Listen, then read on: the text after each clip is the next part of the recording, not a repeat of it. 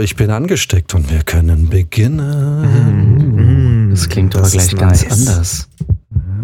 Ja, die Bavaria One hebt ab, Freunde. Hallo und herzlich willkommen in einer ganz sinnlichen Folge von Restfett. Late Night, Restfett. Für euch äh, Sternwanderer hier draußen.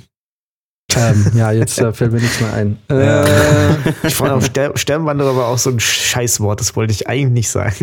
okay, wir fangen nochmal von vorne an. Hallo und willkommen bei Restfett. Restfett. Oh ja, das können wir besser. Das merke ich gleich. Komm, Max, gib uns nochmal den äh, Sascha Huber. Wollt ihr ihn haben? Wollt ihr ihn nochmal haben? Ja. So, Gib- mit gib der Pose, warte, pass Ich auf. brauch den. Jo, Freunde, wie geht's? Hallo und herzlich willkommen. Nee, fuck. Ich hab's verkackt. Mach's nochmal. Wir werden nichts schneiden. Jo, Freunde, wie geht's? Ich hoffe gut. Hallo und herzlich willkommen in einer neuen Folge Restfett. Hello. Der Hi. Podcast für die maximale Hypertrophie. Ich hab direkt Bock, fünf Liegestütze zu Das machen. akustische Workout. Ja, Mann. So. Love, Death and Robots. Ich kann es nicht fassen. Yes. Die zweite Staffel war endlich da. Auf einmal, out of nowhere. Wir haben alles ja Ich drauf habe mich so gefreut, weil die erste war geil. Jo. Genau, es ist diesmal ein bisschen kleiner ausgefallen. Es sind weniger Folgen. mhm. Ähm, kurz und knackig. Also ich glaube, im Schnitt haben die so hm, 13, 14 Minuten vielleicht. Ähm, Ja. aber es war, war wieder ganz unterhaltsam, fand ich. Mhm. Ich hoffe, wir haben wieder dieselbe Reihenfolge jetzt. Ich Äh, habe ja, jetzt ja. nebenher Netflix offen und Mhm. ähm, ich halte mich jetzt an die Netflix-Reihenfolge. Die Reihenfolge war ja relativ fest. Die haben sie nur irgendwann noch mal umgeswitcht, weil die irgendwie nicht so toll war für den Mhm. Einstieg oder so. Ja, dafür Verstehe. haben sie einen coolen Abschied. Man muss dazu sagen, wir waren große Fans der ersten Staffel. Yes. Die erste Staffel war eigentlich grundsolide, muss ich sagen. Bis auf ein, zwei Ausnahmen waren eigentlich alle Folgen ziemlich cool. Ja. Ähm, wie, ähm, wollen wir mal ganz, warte mal, ich, ich rufe mal die erste Staffel auf und gucke. Ich glaube, wir haben da eh mal ausführlich auch über Love, Death and Robots gesprochen, ne? Haben wir? Ich glaube, wir haben es Ich glaube, ja. das ein oder andere Mal auf jeden Fall angesprochen, ja. Ich meine, aufgrund der Anzahl der Folgen der ersten Staffel war natürlich, war natürlich tendenziell zwei, drei Folgen mehr dabei. Also wir erinnern uns an die Folge Ice Age. Das war die einzige Folge, die auch Real-Footage genommen hat mit dem Mhm. Kühlschrank. Da waren wir uns, Ja. glaube ich, ziemlich einig, dass wir die mit am schwächsten fanden. ja, stimmt, ja. Und Ja. die im Prinzip eigentlich so ein bisschen geblendet hat, dadurch, dass sie relativ hochkarätig besetzt war mit Topher Grace, glaube ich, ne? Kann ich ja, sagen. ja, Der ich Typ aus den glaube. wilden 70ern. ja, stimmt. Ja, ja. Ähm, aber auch da waren wir uns, glaube ich, auch insgesamt relativ einig mit den Folgen, die uns insgesamt gefallen haben. Ne? Also ich weiß, Fabrizio und ich waren äh, große Freunde von Sima Blue. Ah, mega. Und ähm, ich glaube, ich war mir relativ einig mit Max mit der die Folge Three Robots. ja. Ja, die war auch großartig. Und ich weiß nicht, ob ich da alleine damit war, aber ich war auch, ich fand auch die Folge, das war, glaube ich, auch die kürzeste, ähm, When the Yogurt, äh, Joghurt, Joghurt took over. Ja. Die fand ich äh, sehr cool. Ähm, Ja.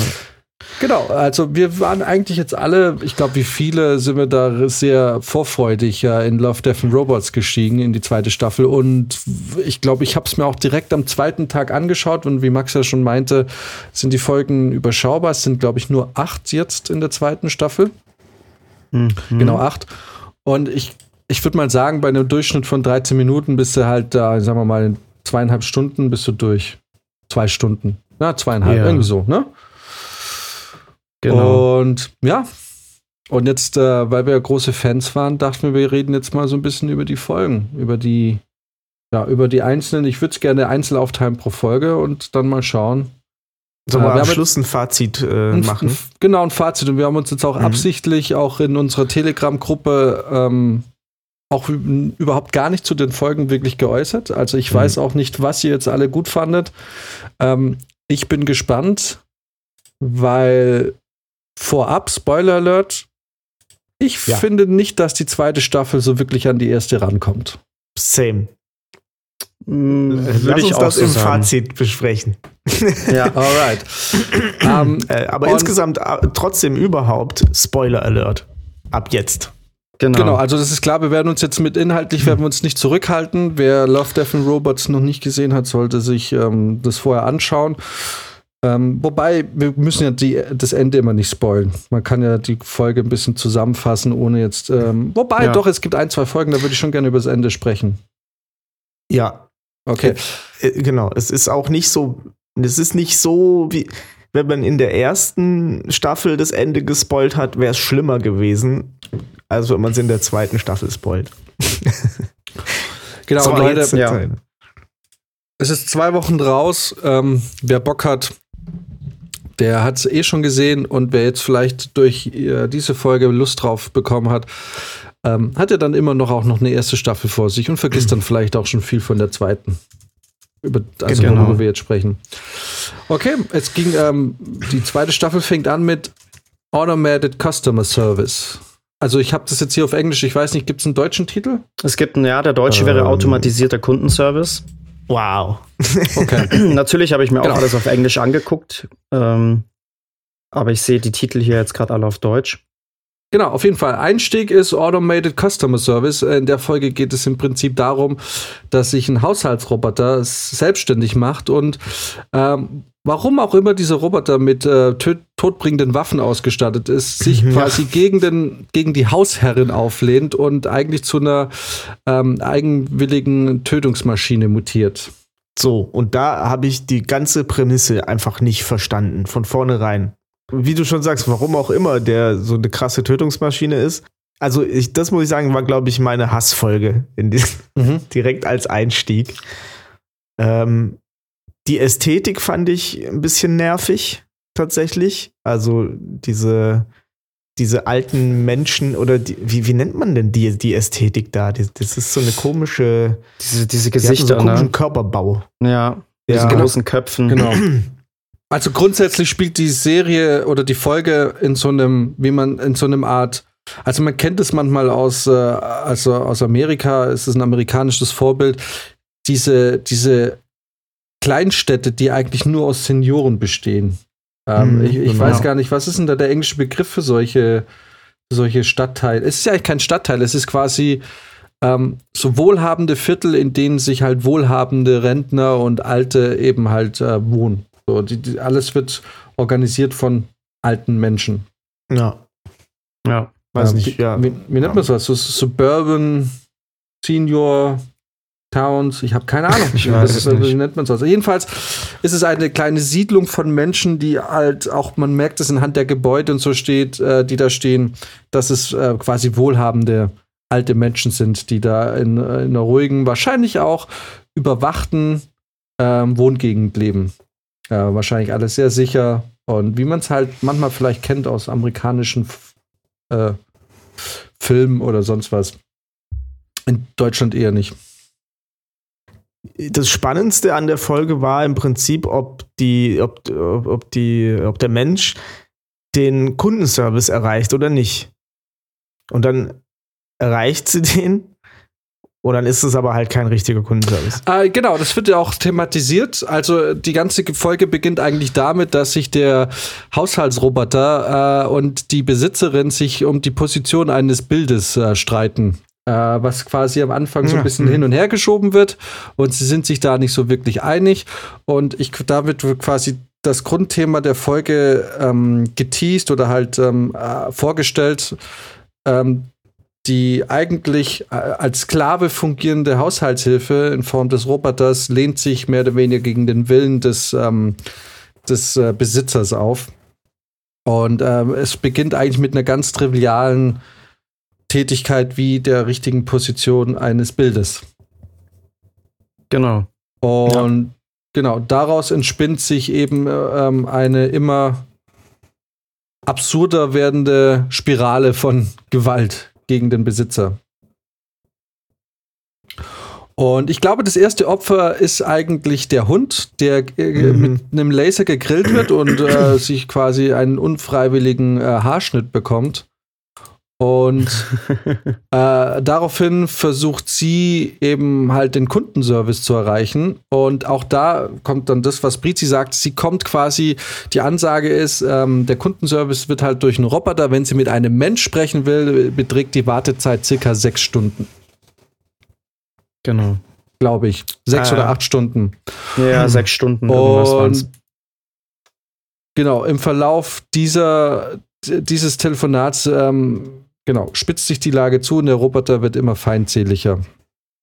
Ich meine, das Ding ist, ich verstehe den Ansatz. Es ist dieser altphilosophische ähm, Ansatz oder die Frage, die man sich stellt, ähm, was passiert, wenn die Technik und die KI quasi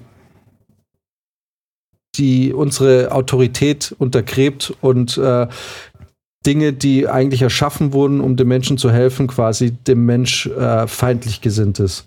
Und das, das ist ja im Prinzip ja. genau, und es ist ja im Prinzip eine alte Geschichte, die wir auch schon in den 80ern mit Terminator und so erzählt bekommen haben. Und die hier jetzt ein bisschen karri also ein bisschen überzogen äh, neu erzählt wird.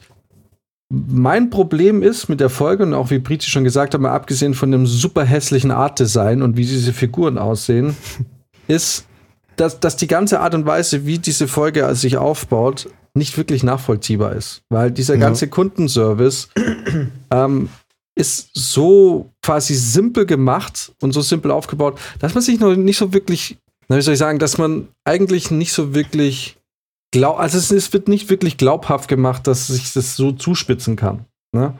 Es ist, ähm, na, ja, mir, mir gefällt dann auch nicht, wie, wie sie es äh, auserzählen, sozusagen. Also ähm, der Ansatz ist ja geil, ähm, sozusagen den Terminator in die, der ist ja im Prinzip in die heutige Zeit gebracht. Ne? Wir haben äh, wir haben alle, ich habe hier einen Haushaltsroboter quasi, der hier jeden Tag rumfährt und, und, sauber macht und so. Wir sind ja schon dabei, solche Haushaltshilfen in Roboterform äh, quasi bei uns zu haben. Und ich fand dann halt doof, dass sie es so auserzählt haben, als, als würden, als könnten sich die Menschen jetzt gegen Ende lehnen die sich ja dann auch zurück auf, sozusagen, ne? Und, und äh, claimen dann ihr, ihr Land mit, mit Waffengewalt wieder. Ähm, das fand ich so doof. Ja? Also, das war doch nicht, wenn du es schon äh, so eine Erzählung aktualisierst, dann, dann mach's doch auch ordentlich pessimistisch. In dem Fall war es jetzt ja so, dass sie dann nachher noch irgendwie ihren, so, weiß nicht, was das, äh, Nachbar oder was das war. Ja, ja sie Nachbar haut dann mit trifft. ihrem Nachbarn zusammen vor diesen ganzen Maschinen ab, ne? Weil das Ende ist ja quasi, dass, dass sie zwar ihren Haushaltsroboter besiegt, dadurch aber natürlich wieder ähm, quasi ein neues Event startet und zwar alle anderen Haushaltsroboter in der Gegend äh, alarmiert werden und somit sie jetzt noch mehr gegen sich aufgehetzt hat. Also es ist ja, es ist ja im Prinzip kein Ende für sie, sondern es geht ja dann erst richtig los, ne? Ja, und sie sind dann so pseudo-cool irgendwie.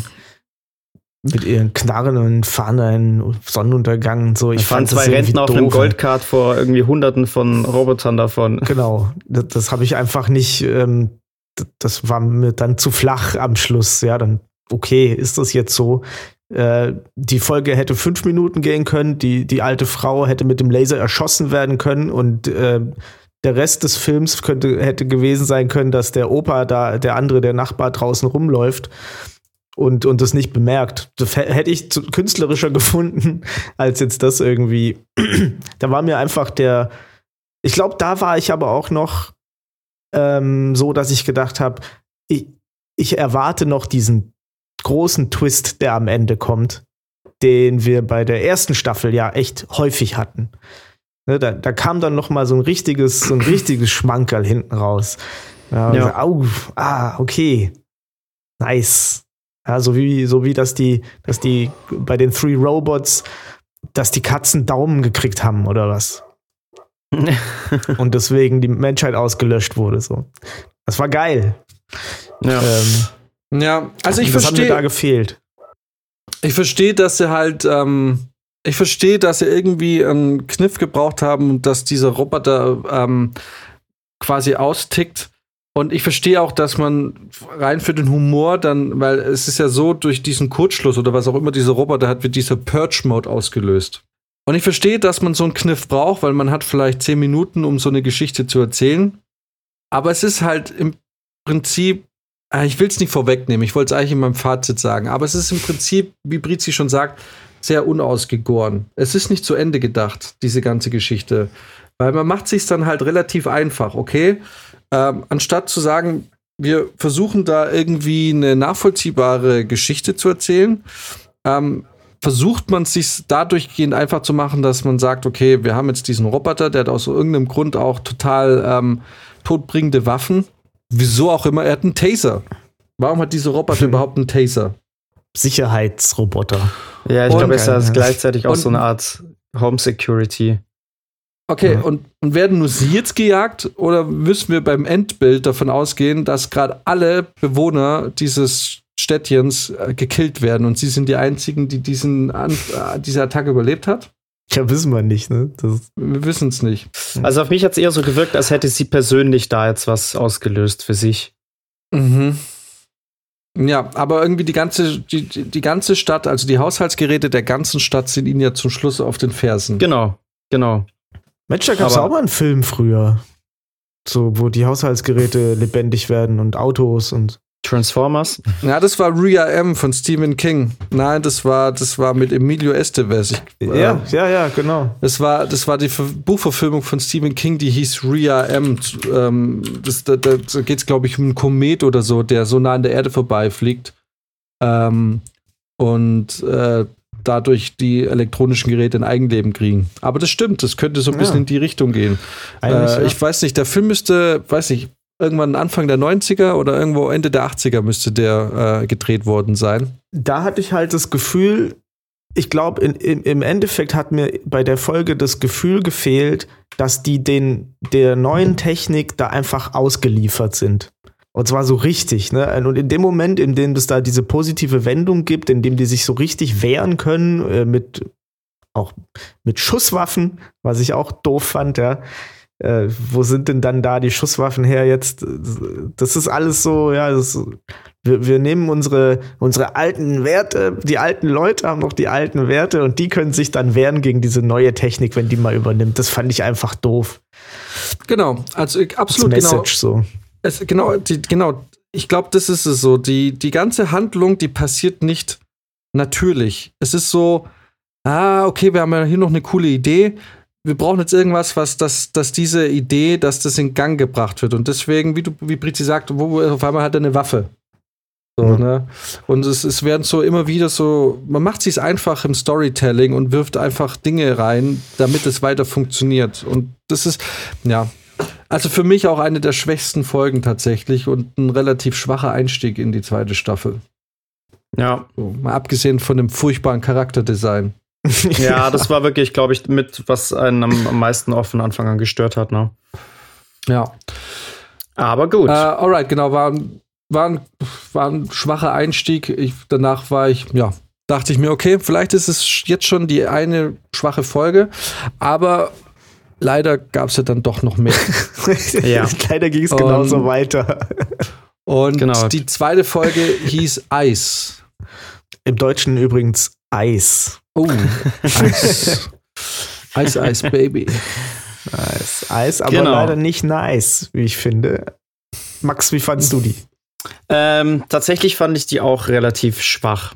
Also, die hat mir irgendwie nicht viel gegeben. Ähm, vom Design her fand ich sie in Ordnung, hat mich jetzt aber auch nicht umgehauen. Ähm, und die Geschichte war mir auch irgendwie zu unspektakulär. Also, es geht ja um zwei Brüder. Ähm, einer von den beiden ist irgendwie genetisch modifiziert, was in der Geschichte irgendwie eigentlich alle sind. Nur sein Bruder ist es irgendwie nicht, was ihn besonders macht. Und dieser normale Bruder, sage ich mal, will ja dann mit seinem jüngeren Bruder mitgehen, weil der sich wohl mit anderen Leuten zusammen so eine Art Rennen liefert. Ähm, ja, ich, ich. Ja, in so einer Eiswüste. Genau, ne? in so einer Art Eiswüste. Genau. Da gibt es so Eiswale, die irgendwie auftauchen, indem sie dann äh, dieses Eis eben knacken müssen und ähm, die, diese Gruppe an Leuten steckt halt da so eine Strecke ab und die versuchen dann eben wegzulaufen, wenn diese Wale da versuchen aufzutauchen. Und das ist halt quasi die Challenge, dass man das rechtzeitig schafft. Und dieser normale Bruder ist natürlich langsamer, ähm, nicht so fit wie die anderen. Genau, also äh, weil du sagst, er ist besonders, er ist eigentlich im Negativen besonders, weil genau. er der genau. Einzige ist, der keine keine Modifizierung an seinem Körper vorgenommen hat und dadurch eigentlich ähm, minderwertig ist, weil er viel schwächer ist als alle anderen. Genau. Genau.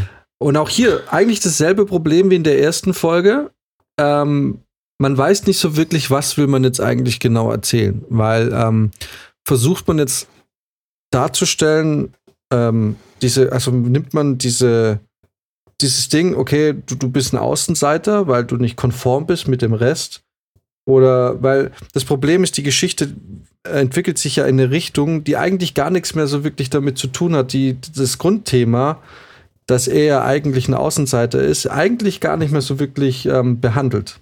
Also es wird irgendwann vergessen, nachdem ja. ähm, sie ja von diesem Wahl weggerannt ist. Mal unabhängig davon, dass dieser ganze Clip irgendwie so einen Gorillas-Stil äh, hat. Ja, Bisschen, ja. ja, stimmt ich dachte erst an diese alten Batman-Folgen. So aus, ich weiß nicht, wann, wann die kamen, 2000. Batman of the Future, mhm. sowas. Hätte ich ja. erst gedacht. Aber ja, Gorillas Video, so, eigentlich sieht es so aus, ganz ehrlich. Und ja, ich glaube, ich war, ja, erzähl. Nee, sag euch.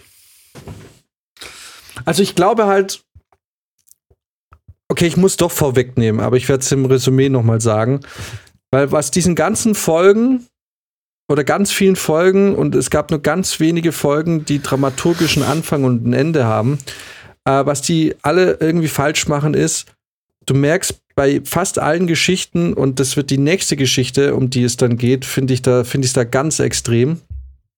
Mhm. Was die alle so ein bisschen gemein haben ist, es ist sie funktionieren irgendwie nicht als Kurzfilme. Es ist bei fast jeder Folge so, hey, ich habe eine coole Idee.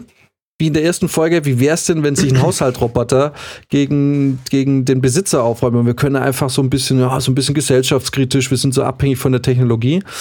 Ähm, man hat irgendwie eine Idee, was Kurzfilme oft haben, das Problem, dass sie eigentlich nur eine Idee haben. So, und man versucht mhm. dann, um diese Idee eine Geschichte aufzubauen, die dann meistens nicht richtig funktioniert. Und das war im ersten Film so, und ich finde, bei der Folge war es auch extrem und bei der Folge danach noch extremer. Es ist so, ich glaube, die Idee ist so, ey, wie wäre es, wenn man richtig, wenn man das so, so alienhafte Wale haben und es wird so richtig geil und ästhetisch und cooles Licht und wir überstilisieren es so. Und dann gibt es so diese eine Szene, wo dieser Wal durchs Eis bricht und alle rennen weg. Ja. So, ich glaube, so das war so die Idee, lass uns das machen. Und ähm, okay, aber wie kommen wir dahin? Wir brauchen ja ein bisschen was davor und danach. Weil das Problem ist, und vor allem bei Eis, sobald diese Szene passiert ist, ne, findet der Film keinen richtigen Abschluss. Sie wissen nicht, wie sie das zu Ende erzählen. So, ja. weil die, das, mhm. das Ausgangsproblem wird, wird verschwiegen. Es gibt noch so, so, so diesen Hint, ja, hey, der Typ, der war gar nicht verletzt, weil sein Bruder stolpert und der Große ja, genau. muss ihn retten so und er hat ihn da jetzt integriert. Aber ähm, das wird nicht so erzählt, dass man jetzt sagen kann, ich mache hier ein soziales Statement oder ein gesellschaftliches Statement.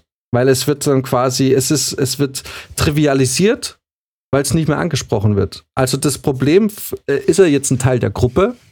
haben wir jetzt gelernt, dass Außenstehende doch irgendwie aufgenommen werden. Also es wird zu wenig thematisiert, als dass es gesellschaftlich relevant ist, finde ich. Ja. Und es wird, nachdem der Wald durch die Eisdecke bricht und wir haben diese Action-Szene, ist sofort zu Ende. So als wäre diese Geschichte nie wirklich zu Ende gedacht worden. Und es geht eigentlich nur um coole Bilder. Ja, und ja. dieses ganze Geleuchte und so, ich habe das auch eher als Augenwischerei dann verstanden um davon abzulenken, dass hier, es war mir auch nicht klar, ich dachte so, hör, war, war das jetzt Verrat? Also der, der, der tut ja so, der junge Bruder tut ja so, als hätte er sein modifiziertes, sein Knöchel äh, irgendwie kaputt gemacht und der Alte muss ihn dann retten, obwohl er nichts kann und ja. macht dann den Samwise und nimmt ihn so auf den Rücken ne, und sagt, ich kann den Ring nicht tragen, aber ich kann dich tragen. und äh, und ich denke, und, und, am Schluss, ähm, nachdem das Ganze ja durch ist, ist das kein Thema mehr. Ist auch kein Thema, dass er das glaube ich, gecheckt hat sogar, dass, dass, er, dass der andere eigentlich noch gesund war. Äh, ja, war dann halt rum. Ne? Genau. Da hätte man noch ja. irgendwie eine Auflösung vielleicht gebraucht oder, genau. oder halt noch mal äh, Food for Thought sozusagen. Äh, weil in dem Moment hast du dir jetzt ja nur gedacht, ah, okay, ähm, was ich jetzt hier mitnehme, ist, es ist okay, meine Kumpels aus der Gruppe anzulügen, um äh, einen damit reinzunehmen in die Gruppe ja. oder den irgendwie integrierbar zu machen. Finde ich auch eine seltsame Message. Also. Genau, weil letzten Endes muss man sich bei der Folge am Ende habe ich mir die Frage gestellt: Geht es jetzt darum, dass er geht es jetzt um seine Besonderheit, dass er nicht körperlich modifiziert ist? Oder ging die Geschichte darum, dass er jetzt Teil von so einer, von so einer Rotzaffenbande wurde, die irgendwie ja. nachts halt irgendwie dumpfen Scheiß macht? Also, weil wenn es nur darum geht, ey, der ist jetzt Teil der Gruppe, ist es so unwichtig und eigentlich so ja. trivial wieder, dass ich mir denke, ja, okay, ich habe jetzt zehn Minuten lang eigentlich nur einen längeren Musikvideo-Clip äh, angeschaut. Inhaltlich war da jetzt leider nichts für mich dabei, weil, ähm, ja.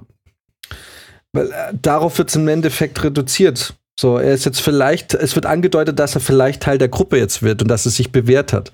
Mhm. Aber es reicht halt nicht, um wirklich Gedankengänge irgendwie anzuregen, wo man sich ja und auch generell dort gesellschaftlich akzeptiert zu werden, weil es ist ja am Anfang hast du diese Sequenz, wo sie durch die Straßen gehen und jeder spricht ihn sofort darauf an, dass er ja nicht modifiziert ist, ne? Und bloß weil er jetzt, sage ich mal, diese Prüfung da bestanden mhm. hat, heißt das ja noch lange nicht, dass er jetzt generell akzeptiert wird. Das ist ja, wenn überhaupt, nur in dieser Gang. Genau. Ja, es ist Total. irgendwie ja. komisch behandelt. Ja, also für mich, wie gesagt, äh, ich würde mal fast tippen, der Film hatte einfach eine coole Idee. So, hey, lass es machen, ist geil.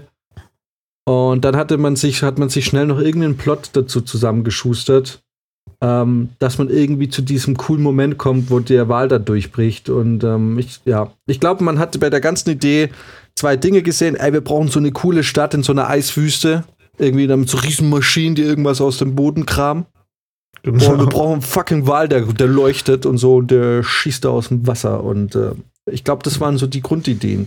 Mhm. Ähm, weil wäre es ihnen irgendwie wirklich um die Thematik gegangen, um körperliche Veränderung und Modifikation und Verbesserung und gesellschaftlich, wie steht man, wenn man da mitzieht oder nicht, ähm, dann hätte man das, glaube ich, anders aufgebaut und hätte dieser ganzen Wir rennen davon weg Geschichte gar nicht so viel Raum gegeben, glaube ich. Ja. Ja. Also auf jeden Fall eine schwache Folge, fand ich dann auch. Das war dann ernüchternd, weil dann waren direkt die ersten zwei Folgen waren so, na, okay. ähm, und mal abgesehen davon, das ist Geschmackssache, ich fand den Zeichenstil jetzt nicht so geil.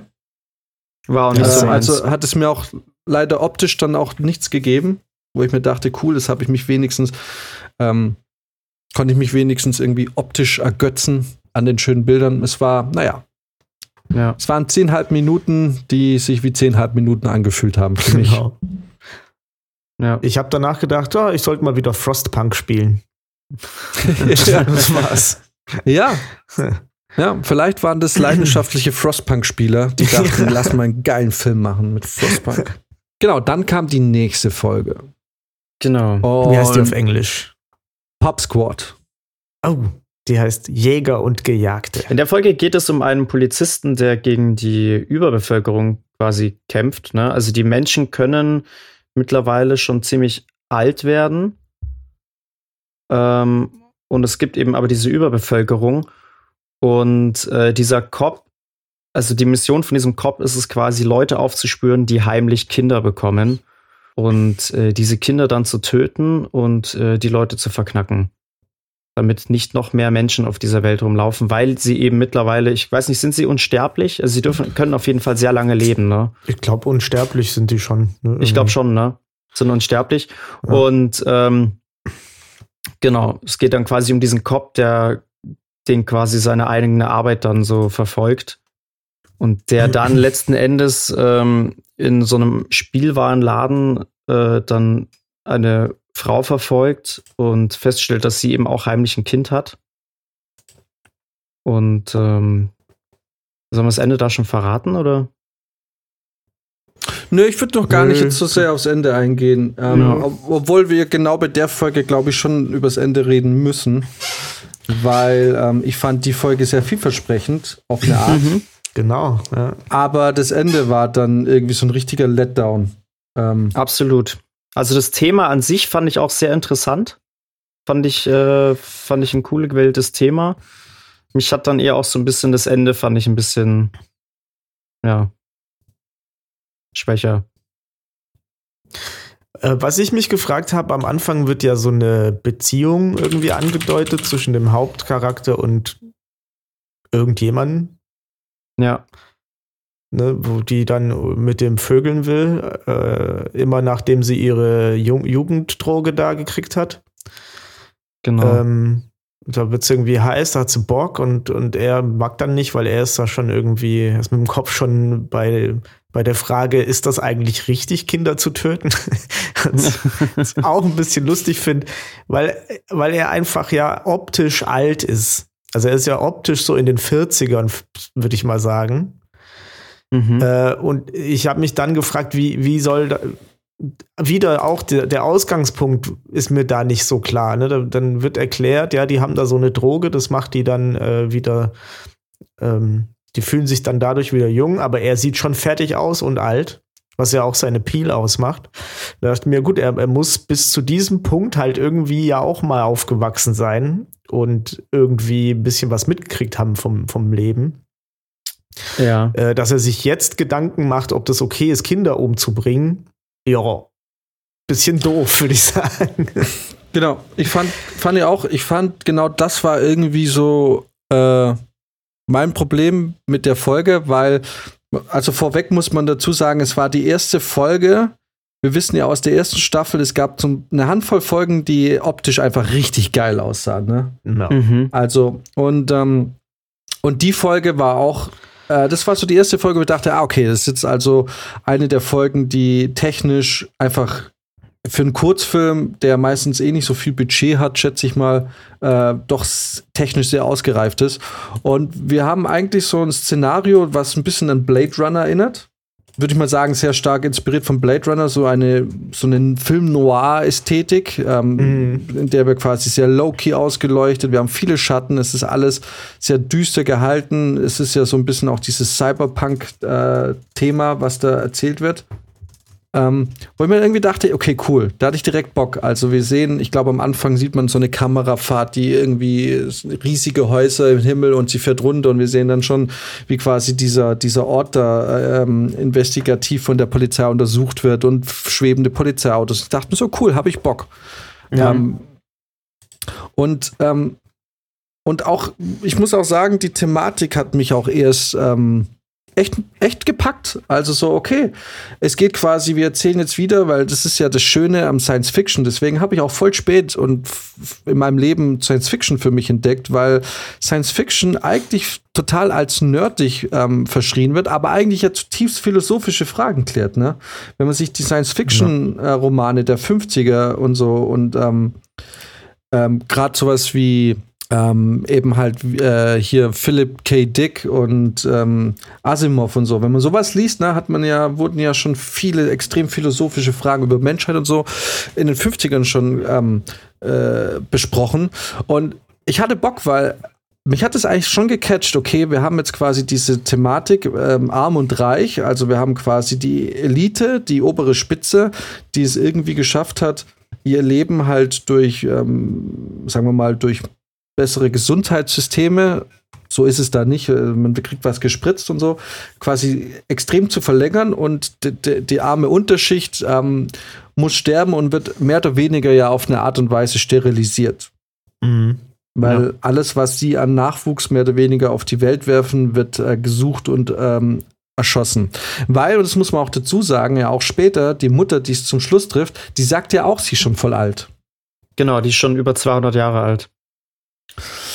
So, das heißt, ähm, aber es wird auch nicht wirklich erklärt, weil eigentlich ist es ein Widerspruch so auf eine Art und Weise, weil man erzählt auf der einen Seite eine elitäre Spitze, die in so einem super cleanen Raum eine, irgendwie eine Therapie äh, intravenös erhält, die sie dann offensichtlich jünger macht, aber unten der Pöbel, der sich das offensichtlich nicht leisten kann, wird ja auch so alt. Also ist mhm. eigentlich nicht geklärt. Ist es ja. jetzt natürlich, dass die Menschen älter werden oder wird nachgeholfen technisch? So. Ja. Ähm, also irgendwie ne, auch so eine Sache, okay, verstehe ich jetzt nicht so ganz. Aber ich fand die Prämisse erstmal geil, okay? Und die hat mich auch gepackt. Da ist jetzt ein Typ, dessen Job ist es, illegale Familien zu finden und die Kinder abzuknallen. Ja. also, das hat mich schon gepackt und ähm, ich habe es auch nicht alleine geguckt. Und man hat schon gemerkt, so die ersten, sagen wir mal, die ersten, ich glaube, 14 Minuten geht die Folge, die ersten 10 Minuten waren schon so, oh krass, oder sagen wir mal, die ersten 7, 8 Minuten. Ähm, mein Problem ist auch hier wieder, es wurde nicht zu Ende gedacht. Es ist so, okay, wir haben eine Idee, es geht um Überbevölkerung, es geht um elitäre Spitzen und es geht um, äh, um die Unterschicht.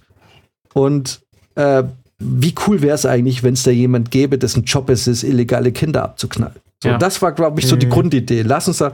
Und ich bin genau der Meinung, auch wie Fabrizio, warum hat dieser Typ der das wahrscheinlich schon jahrelang macht, auf einmal Gewissensbisse. Was haben diese zwei Kinder gemacht, dass der plötzlich daran zerbricht? Ja.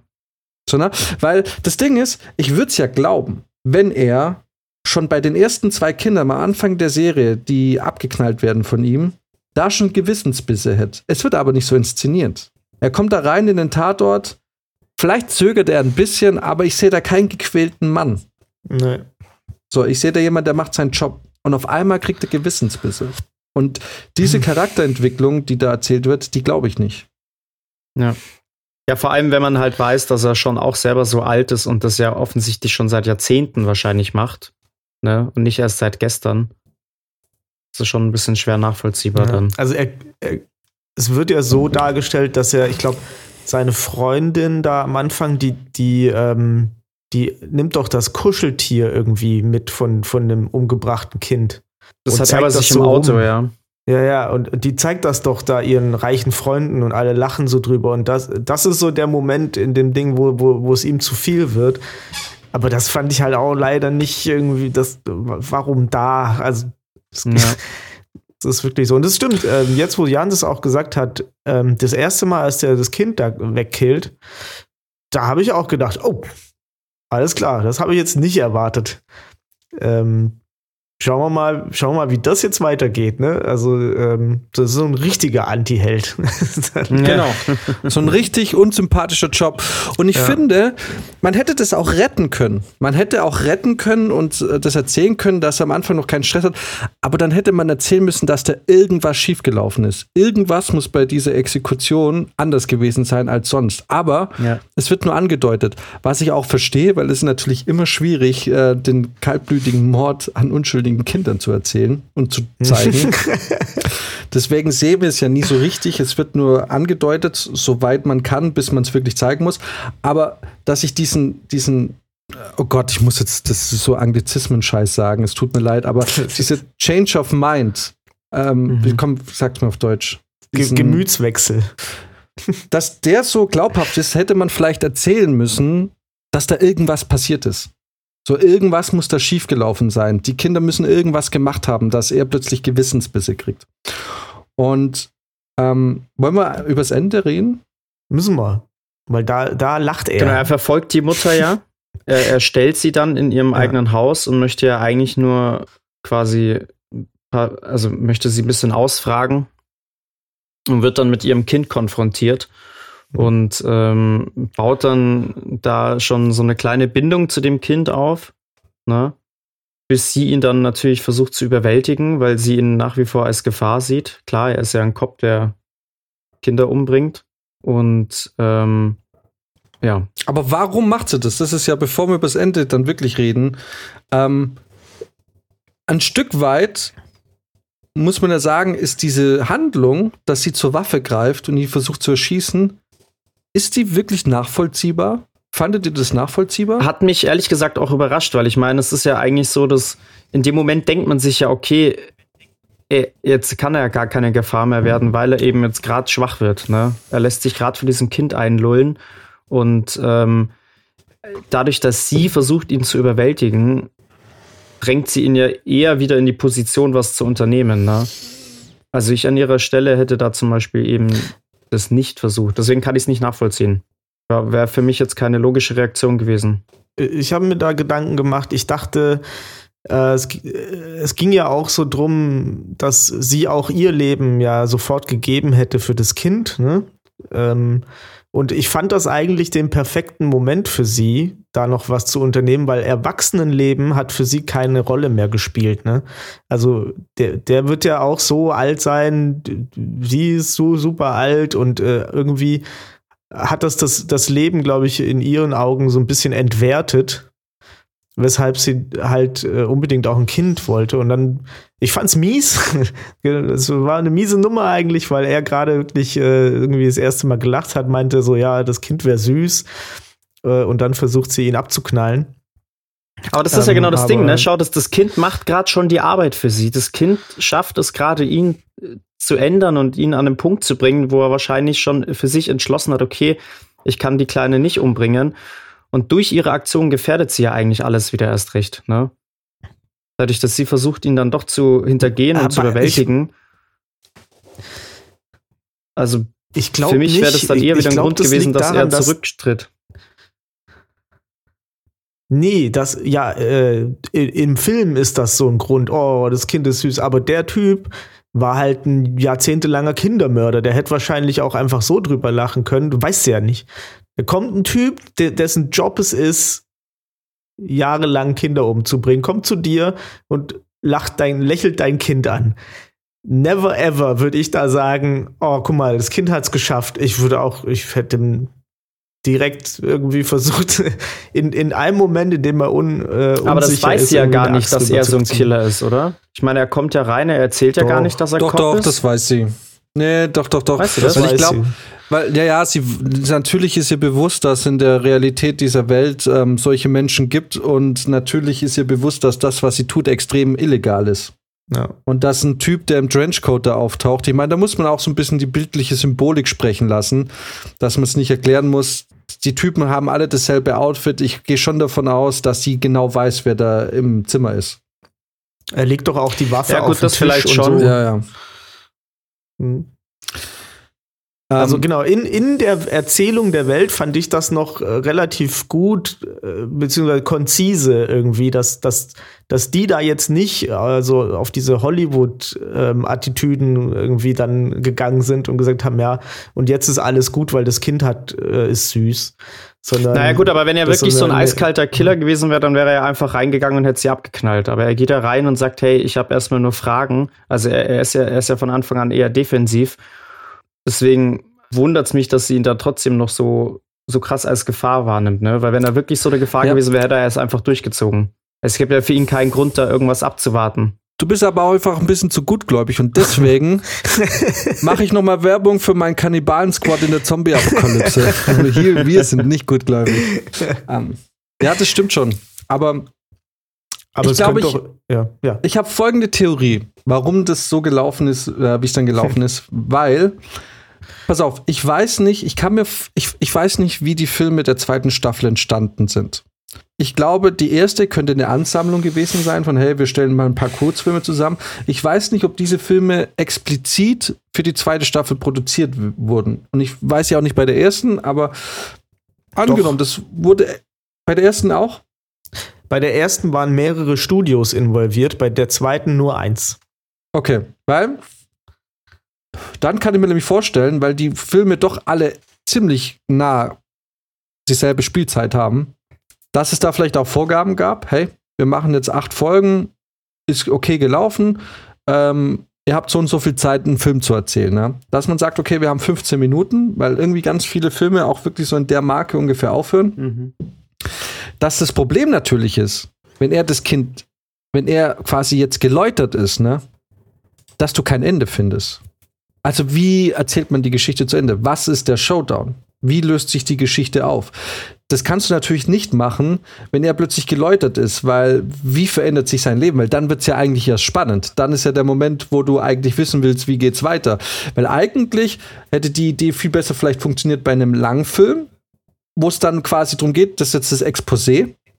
Ähm, mhm. Er hat jetzt diese Erfahrung, wie geht er jetzt mit dem System weiter um? Ne? Dann, dann wäre es genau. vielleicht eigentlich erst spannend geworden. Aber da ja. wir wissen, wir müssen den Film hier beenden, braucht es ja einen Abschluss. Und dieser Abschluss ist eigentlich, und jetzt kommen wir wieder zu dem Punkt, was eben viele Folgen in dieser Staffel haben, der Abschluss ist zu konstruiert, finde ich. Er ist nicht natürlich, er, er fühlt sich nicht mehr, er kommt dann raus und seine Arbeitskollegin steht vor ihm, die offensichtlich ihn wieder verfolgt hat. Ne?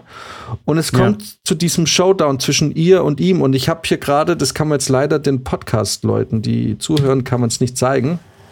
Aber ähm, äh, warte mal, ich mach's mal, ohne jetzt das zu kopieren, halt meinen Rechner. Äh, dieses Bild, ne? Seht ihr es? Ja. Ja, ja, ja. Ich habe mir das jetzt gerade rausgesucht und hier Stopp gemacht. Das passiert bei 14 Minuten und 46 Sekunden. Ne? Das ist dieses klassische Spaghetti-Western-Bild. Ähm, ja. ne? zwei, zwei Duellanten stehen sich gegenüber. Es ist ein wunderschönes Bild. Man sieht, die Natur hat sich auch quasi ein Stück weit wieder äh, geholt, was ihr gehört. Und auch hier glaube ich, ist so die Idee, hey, lass uns einen geilen Showdown machen. Wir müssen dieses Ding irgendwie zu Ende bringen. Ne? Und, und wie mhm. bringen wir es zu Ende? Und jetzt kommt der Oberspoiler, wir haben es ja schon gesagt, für, für die Erzähler ist es, oder für den Autor oder für den Mensch, der diese Geschichte erzählt, ist es am einfachsten zu sagen, der Showdown endet natürlich mit dem Tod des Protagonisten oder Antagonisten in dem Fall, mhm. weil dann gibt es nichts mehr zu erzählen. Ja. Ja. Und ich glaube, die Tatsache, dass dieses Ende dann so ausgeht, ist vielleicht auch einfach der Tatsache geschuldet, dass man vielleicht eine Vorgabe hatte, so und so lang darf dieser Kurzfilm gehen. Ja, also Weil das kann ja, das kann ja sein, aber äh, danach muss dann halt irgendwas angestoßen werden. Ne? Also da muss halt irgendwie, da muss der Kopf dann weiter angehen und auch das fand ich dann da ähm, ich habe mir dann nur noch Gedanken, die Gedanken drüber gemacht, ob das wirklich sein musste, dass man jetzt, ob das einfach, einfach das nächste, so ein nächstes Skandallevel ist, wo man dann sagt, oh, oh, oh, machen sie wirklich mit Kindern, oh, oh, oh. Ne, dass man, dass man da so die, die Grenzen irgendwie versucht hat, äh, mal anzugehen.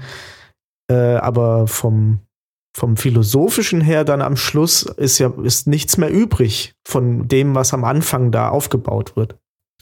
Ja, das genau. Fand ich schade. Und für mich ist es genau und für mich ist es wie auch bei der Geschichte mit den ähm, die erste Geschichte mit den mit dem Haushaltsroboter. Es ist so, wir brauchen einen Showdown. Wie was? Wie können wir jetzt am schnellsten einen Konflikt schaffen, der eigentlich aus dem Nichts kommt? Und das ist eigentlich genau das.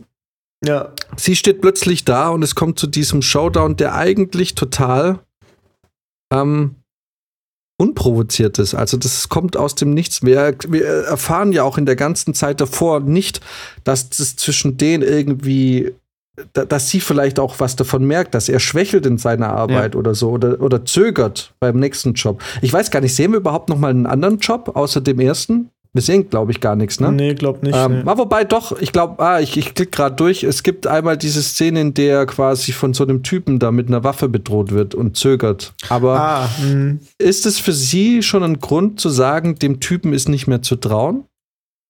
Ja, wahrscheinlich hm, schon. Ne? Also für mich sehr konstruiert. Und ähm, leider ein schwaches Ende für eigentlich eine coole, äh, für eine coole Prämisse und vielleicht eine der wenigen Folgen, wo man vielleicht sagen könnte, ähm, weil oft ist es ja so, hey, wir machen einen Langfilm, zum Beispiel sowas wie Slenderman oder Lights Out, diese Horrorfilme, die alle basieren auf einem Kurzfilm, wo man sagt, hey, für einen Kurzfilm hat es funktioniert, für einen Langfilm war der Stoff dann leider doch zu schwach. Ist das vielleicht ja. ein Beispiel, wo man sagt, hey, äh, ein Langfilm wäre vielleicht ganz cool gewesen. Mhm. Ja. Hätte der ganzen Geschichte, wäre der ganzen Geschichte zuträglicher gewesen. In dem Fall aber finde ich, ist das jetzt doch einer der besseren Plots. Ich meine, da gibt es viele Sachen, die, die so ein bisschen hinten runterfallen, wo man nicht richtig weiß, passieren die so, ist das jetzt so? Aber ähm, im Gegensatz zu den zwei Folgen davor war, war ich hier dann schon mehr investiert. Irgendwie, das war Äh, das kann man sich vielleicht nochmal angucken und findet dann nochmal was. Total. Und das Artdesign ja. der Folge ist großartig. Super. Absolut. Ja, also die Aufmachung aus. war, das war schon echt gut, ja. Fand ich auch sehr stark. Kommen wir zur nächsten Folge. Alright. Yes. Die technisch nicht schlechter war. Oh, Definitiv. Sn uh, Snow, Snow, in the, the Desert. Desert. Oh, Oder ja, auf Deutsch cool. Snow in der Wüste.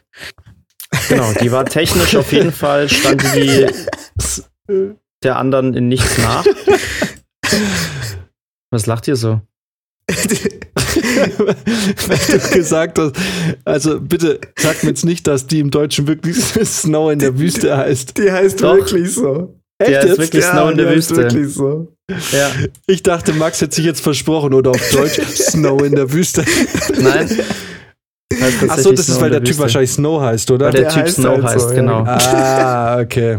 Dann ist es ja. ein Wortspiel, das im Englischen einfach besser funktioniert. Ja. ja. ja. Sorry, das Lachen. Wie so ich, wollt, äh, ich fand.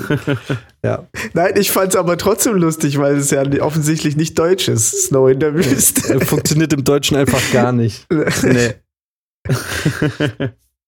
ja, erzähl, Max. Ähm, genau, es geht um einen Kopfgeld.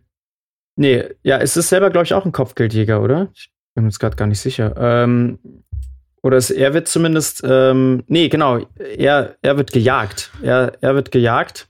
Snow wird gejagt. Ähm, ja. Und äh, genau, die Leute sind hinter ihm her, weil er eine besondere Eigenschaft hat. Und zwar kann er seinen Körper selbst regenerieren. Er ist quasi unsterblich.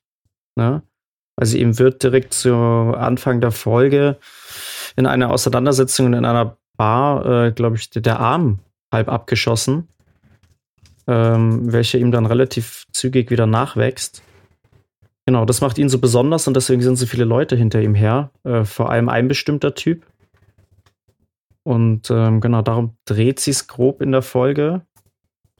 Also im Prinzip, also klar, er, er lernt jemanden kennen. Ne? Also am Anfang eben, es gibt diese Auseinandersetzungen in der Bar, wo so ein paar Kopfgeldjäger ihn sich eigentlich schnappen wollen und dann wird er gerade noch so gerettet, sage ich mal, von einer Frau die sich ihm dann anschließt, ähm, die er mit nach Hause nimmt. Ähm, genau, und da wird dann so ein bisschen quasi das aufgedeckt, was, was ihn eben besonders macht, wer sie ist. Und ähm, genau. Dann gibt es quasi nochmal das große Finale. Es gibt ziemlich coole Action-Szenen. Genau, es gibt ziemlich coole Action-Szenen. Ähm, die sind echt ganz cool gemacht. Mhm. Ähm, sind coole Fights dabei. Technisch ja. würde ich fast sagen, es ist die schönste Folge, oder? Ja. Die Gesichtsanimationen mhm. sind, ähm, sind wirklich ähm, AAA, würde ich fast sagen. Da muss ich, äh, müssen sie sich echt nicht verstecken ja. vor Hollywood. Das ja, stimmt. Es ist ähm, Art Design, auch das Licht, die ganze Atmosphäre großartig. Ist ein Film, äh, ist, ist eine Folge, würde ich, hätte ich auch, würde ich mir auch anschauen in einem Vollfilm. So rein von ja. der Optik. Voll geil, ja. Auf jeden Fall. Ähm, ich habe eine Zeit lang gebraucht und ich habe erst nicht wirklich gesehen, ob ist das jetzt echt. Ich habe stellenweise habe ich mich auch echt gefragt. So ähm, äh, ist wirklich großartig. Also da ja. waren Leute am Werk, die äh, gewusst haben, was sie tun, zumindest technisch. Und ähm, ich mich würde mir echt interessieren, was so ne, was das gekostet hat. Ja. Kommen wir später auch noch zu einer Folge, mhm. wo ich mir auch an ein paar Stellen dachte, boah, krass, ich bin mir nicht sicher, ob das jetzt echt ist oder animiert. Aber jetzt erstmal ja. zu Snow in der Wüste. Genau, und bei Snow geht es letzten Endes ja auch ein bisschen darum, dass er äh, verfolgt wird aufgrund seiner Fähigkeit zur Selbstheilung und das quasi, ähm, ich weiß nicht, die, die ihn jagen, ähm, ich weiß gar nicht, die, die jagen, ist es, äh, ist es eine persönliche Vendetta oder sind die auch Auftrags- äh, oder Bounty Hunter? ich glaube, der eine ist einfach glaub, an seiner, an, an seiner Fähigkeit interessiert. Der will, will einfach ihn als Persona, weil er halt, weil er das halt eben hat. Mhm. Also wird er von einem also bestimmten Prinzip, Typen wird er gejagt und der hat halt ganz viele Handlanger. Mhm. Im Prinzip muss ich, ich kann, die, die Folge kann ich, glaube ich, für mich relativ schnell abhandeln, weil für mich ist es eine mega, mega geile Tech-Demo. Mhm. ähm, und äh, sowas, was man sich wünscht als Trailer für die PS5 oder so. Oder sagt mhm. so, geil, Alter, ist es äh, äh, äh, ist Echtzeit oder ist es äh, Ingame-Footage? Ähm, inhaltlich muss ich sagen, ist es richtig schwach. Ähm, weil inhaltlich, anders als zum Beispiel die Geschichte davor mit den Kindern, wo es vielleicht einen Plot gibt, ist es hier eigentlich, finde ich, wirklich nur, ähm, wir haben geile Technik, die richtig geil ist. Sogar die Zähne sehen da hier ganz gut aus, sehe ich gerade. ähm, aber wenn man es mal wirklich grob runterbricht, es geht um einen Typen, der die Kraft hat, sich selber zu heilen. Es geht, äh, es wird kurz angeteased, dass es sehr schwierig ist, echte Erdbeeren und so zu finden. Ne? Und es geht Stimmt. um einen Haufen, Haufen Leute, die ihn in der Wüste jagen und um einen längeren Showdown in der Wüste. Und die Auflösung, ja, keine Ahnung. Also was, was wissen wir jetzt davon? Vielleicht habe ich auch was verpasst, weil, äh, weil sie ist ja im Prinzip auch da, um ihn zu jagen oder zu ausfindig zu machen, ne? Ja. Abzuwerben, ja. Aber letzten Endes wird der, was will mir der Film sagen inhaltlich? Okay, es ist ziemlich cool, sich selber heilen zu können. Geht es da um Ausbeutung? Ich weiß nicht. Also inhaltlich finde ich relativ schwach. Für mich ist es eine geile Tech-Demo, mehr nicht. Vielleicht ist das das Prequel zu dem, äh, zu dem Ding davor, zu Pop Squad. Ja, es ist ja auch, also auch diese, diese, diese Beziehung zwischen ihr und ihm ist ja auch ziemlich flach und, und ziemlich schnell erzählt irgendwie, ne? Also, nachdem sie ihn da anfangs in der Kneipe gerettet hat, schließt sie sich direkt ihm an und dann gehen sie zu ihm mit und also. Na gut, das macht sie ja, weil es ja eigentlich ist ja auch eher ein Auftrag von ihr, ne? Sie sollte ihn ja irgendwie auch überführen. Ja, aber am Ende wirkt es ja dann, finde ich, nicht mehr wie nur ein Auftrag. Genau, sie äh, verliebt sich. Ja. Also am Anfang würde ich es noch verstehen, am Anfang würde ich es noch verstehen, genau, aber also, dass sie sich dann da irgendwie. Ja, er soll ja freiwillig mit ihr mitgehen, das ist ihr Auftrag und genau. das, tatsächlich würde ich sogar sagen, äh, das Interessanteste ist eigentlich diese Liebesgeschichte äh, an diesem, an dieser Folge, äh, abgesehen von der geilen Technik, weil die Frage stellt sich halt, wenn ist ein, also am Schluss kommt ja raus, jetzt wieder Spoiler, dass sie äh, ein, was ist sie, auch ein Cyborg oder so, ne? Sie ist ein Roboter. Ja, sie, ja sowas, ein Cyborg. Sowas. Ja. Sie, sie ja. hat irgendwie noch Gehirnteile oder so, ich weiß nicht mehr. Auf jeden Fall ähm, ist sie aber eigentlich äh, komplett ein Cyborg und deswegen auch unsterblich. Und die, die Frage, die sich hier dann noch so gestellt wird, ist halt, anscheinend verlieben die sich ja irgendwie ineinander auch. Ähm, wenn, wenn wir mutieren, so, vielleicht kommen wir, kommen wir wieder irgendwo zusammen, sozusagen, ne? mit unserer Technik und unsere ähm, Erweiterung und Gedöns, ähm, inklusive, also sagen wir mal, technische, maschinelle Fortschritte und biologische Fortschritte oder Mutationen kommen hier quasi wieder zusammen und ähm, können dann irgendwie gemeinsam sowas wie, wie Liebe empfinden. Das, das fand ich eigentlich, ähm, fand ich eigentlich irgendwie das Interessanteste an, an, an der Ebene, die dann da noch so aufgemacht wird. Der Rest war halt Geschnetzel. Ja, aber es kommt zu spät. Es kommt einfach zu spät. Es wird zum Schluss noch in zwei Minuten abgehandelt und dann ist das Ding durch. Ja. Ja. Hm, ja, also mich, mich hat es jetzt überhaupt nicht gepackt. Ähm, eigentlich ist es für mich wirklich nur, diese Folge lohnt sie einfach nur, weil sie technisch einfach grandios ist. Inhaltlich ja, hat es ja. für mich wirklich nicht viel zu bieten. Ja, wenn ich sage, das Interessanteste an einem Film ist die Liebesgeschichte, dann äh, weißt du auch schon, wo du dran bist. Total. da ist nicht viel. Ich würde ich würd trotzdem, ich würde die Folge jedem empfehlen, auf einer guten Klotze oder zumindest mal auf einem schönen, also eigentlich würde ich jedem empfehlen, das mal in 4K anzuschauen. Weil es ja. einfach wirklich eine saugeniale ähm, Bildqualität hat. Äh, aber sonst muss ich sagen, inhaltlich, na, nee, super belanglos. Ja. Also nur nicht mal der Versuch, irgendwie irgendwie ein gesellschaftskritisches irgendwie Statement abzuliefern oder so. Also ich sehe da nichts. Ist für mich, ich, ich habe wirklich Spaß bei der Episode, bei der Folge gehabt, aber eigentlich wirklich nur, weil es Eye Candy war. Ja. ja. Fast so belanglos wie die nächste Folge. Absolut. Okay, warte mal, warte mal, warte mal, stopp, stopp, stopp, stopp. Sind wir uns jetzt einmal nicht einig hier? wir reden jetzt von Folge 5, The Tall Grass. ja. ja. Ah, spannend. Finde ich gut, weil jetzt sind wir vielleicht offensichtlich mal unterschiedlicher Meinung. Bringt ich bin gespannt. Also in the Tall Grass oder im hohen Gras fährt jemand in einem Zug durch ein bestimmtes Gebiet und der Zug hält dort immer an. Äh, aber an einer bestimmten Stelle. Willentlich. Genau. genau. Ähm, der, der, irgendwie fällt da immer der Motor aus oder was und dann muss der Zug da so und so lang der halten. Der Kessel verliert dann äh, verliert Dampf. Ah, der verliert ja. Dampf, genau. Verliert an Druck. Ähm, und es gibt eben äh, im Prinzip zwei Personen hier in dieser Episode. Das ist einmal der Schaffner und einmal irgendeiner. Ein typ. Unser Protagonist. Unser Protagonist, genau, der dann die Chance nutzt und eine rauchen geht, sozusagen außerhalb des Zugs. Und jetzt passieren Dinge. Er wird noch gewarnt, dass er nicht ins hohe Gras laufen soll, tut's aber trotzdem. Ah ja, stimmt, genau. Er wird noch gewarnt und es wird ihm auch gesagt, ich, ich warte nicht hier. Ich mache zweimal, mache ich die Bimmel an und wenn du bis dahin nicht im Zug bist, dann bin ich weg. Genau. Der Typ hat natürlich äh, ganz menschlichst dann ein bisschen Neugier und läuft dann rein, weil er ein bisschen was sieht. Und dann geht's und los. Dann geht's los. Was passiert dann? Dann schießen nämlich der Reihe nach die Monster aus dem Boden, die ihn dann jagen durchs hohe Gras. Er verliert die Orientierung, also er weiß nicht mehr, wo er ist. Hört dann aber schon den Zug. Ne? Der Zug ist quasi wieder abfahrbereit und ähm, er versucht dann vor diesen Monstern zu fliehen und äh, ja, schafft es dann im letzten Moment noch, äh, den Zug wieder zu finden. Ne?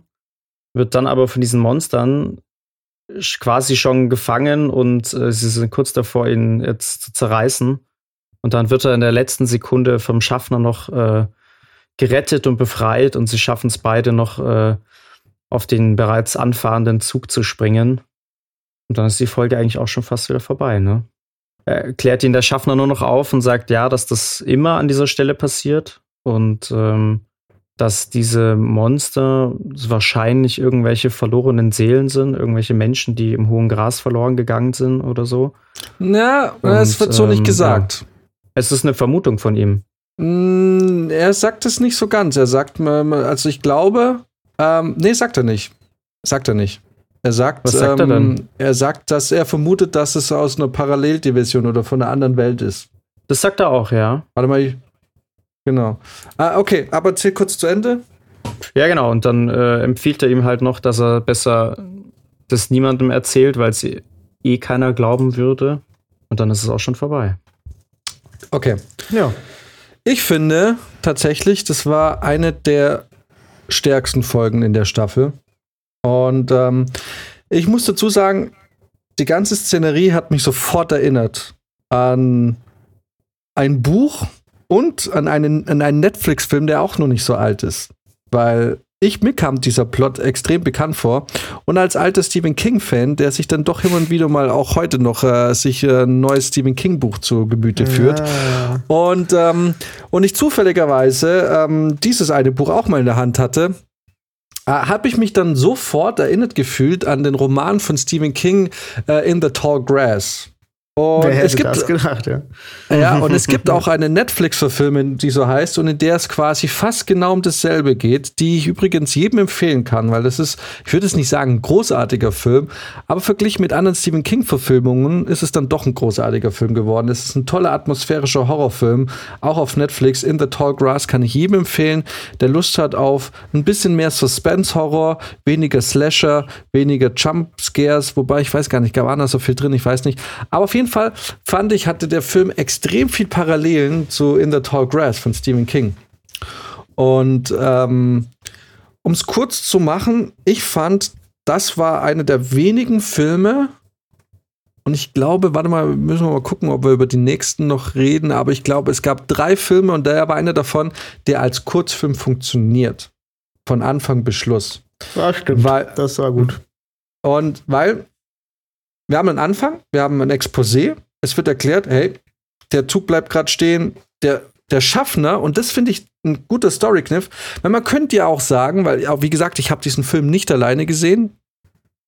Ähm, es gab dann quasi ähm, den Input, ja, warum sagt er nicht einfach, geh, ins, geh nicht ins Gras, das sind Wesen? Er sagt es nicht, weil er sagt am Ende auch, es bringt nichts, irgendwelchen Leuten davon zu erzählen, weil es glaubt dir eh keiner. Glaubt eh keiner. Mhm. So, ne? Und der Typ führt da immer durch, er sagt, hey, geh nicht ins Gras, wir fahren gleich weiter, bleib beim Zug, alles ist gut. Der Typ sagt, ja, ich gehe nur eine rauchen, er sieht irgendwelche Lichter im Gras und geht rein. Sein Problem.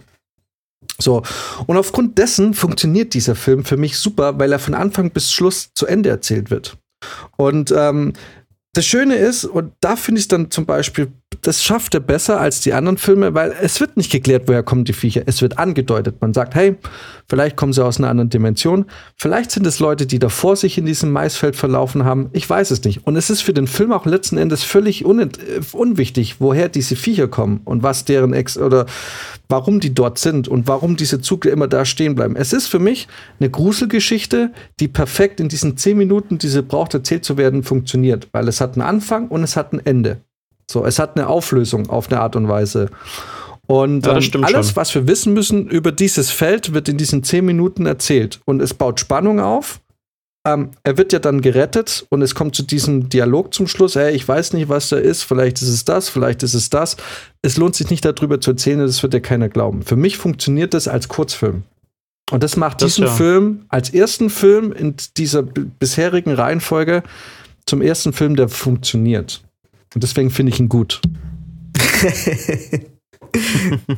Weil er mich ja. abholt. Ja, auf jeden Fall unter ab. dem Aspekt zehn schon. Minuten lang hat er mich abgeholt. Ich war, ich war investiert in die Geschichte und ich hatte für mich ein befriedigendes Ende. Es hat sich, es war für mich okay, dass es auserzählt war. Es gab da nichts mehr weiter zu erzählen.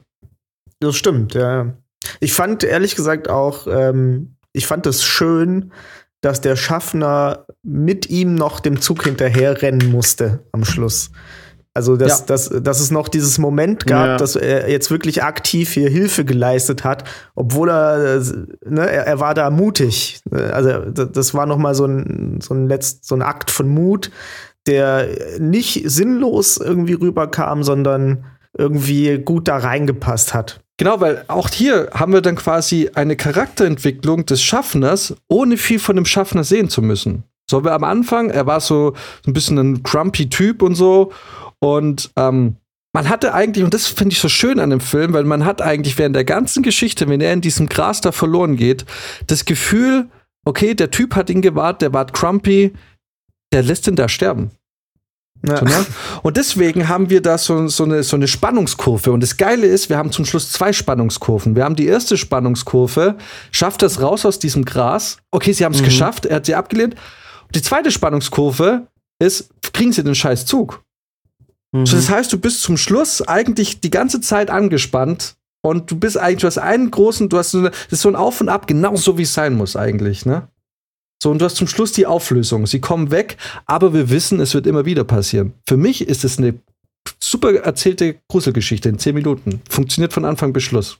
Und eben, wir haben diese Charakterentwicklung von dem Schaffner, der sich dann eigentlich als guten Typ herausstellt, der ihn rettet und ihm quasi auch noch erzählt, hey, so und so ist es so. Also wir haben quasi eine Charakterentwicklung einer Figur, die wir fast gar nicht sehen in dem Film. Ja, das ist wirklich ziemlich cool. Das ist, das ist gut gemacht. Ich will, also ja, tatsächlich ist das dann äh, Story handwerklich echt äh, die stärkste Folge, weil da wirklich, da ist ja nichts also da kann man wirklich nirgends sagen, dass das ist jetzt, das funktioniert hier nicht für mich oder so. Was mir da nur fehlt, ist einfach das, weil ich es wirklich immer zur ersten Staffel verglichen habe, ist, mir fehlte danach dieses drüber raus noch, das drüber raus nachdenken. Ne, das, das war jetzt in, in, in, in dem Kosmos, in dem es stattgefunden hat, wirklich äh, eine super Erzählung. Aber ja. wie gesagt, da, das, das Mehr an, an Input hat mir da einfach ein bisschen gefehlt. Und vielleicht lag das auch an meiner Rezeptionshaltung in dem Moment, ne, dass ich dachte, ja, und was passiert jetzt noch? Kommt jetzt noch irgendwas? Ne? Kam, kam nix. Ja, war dann auserzählt und das ist dann das, was du gut findest, äh, wo, ich, wo ich so ein bisschen enttäuscht war, aber wo man äh, im Nachhinein sagen muss, wenn man die zweite Staffel mal gesondert sieht, auch, ähm, ja, dann, dann ist das äh, super.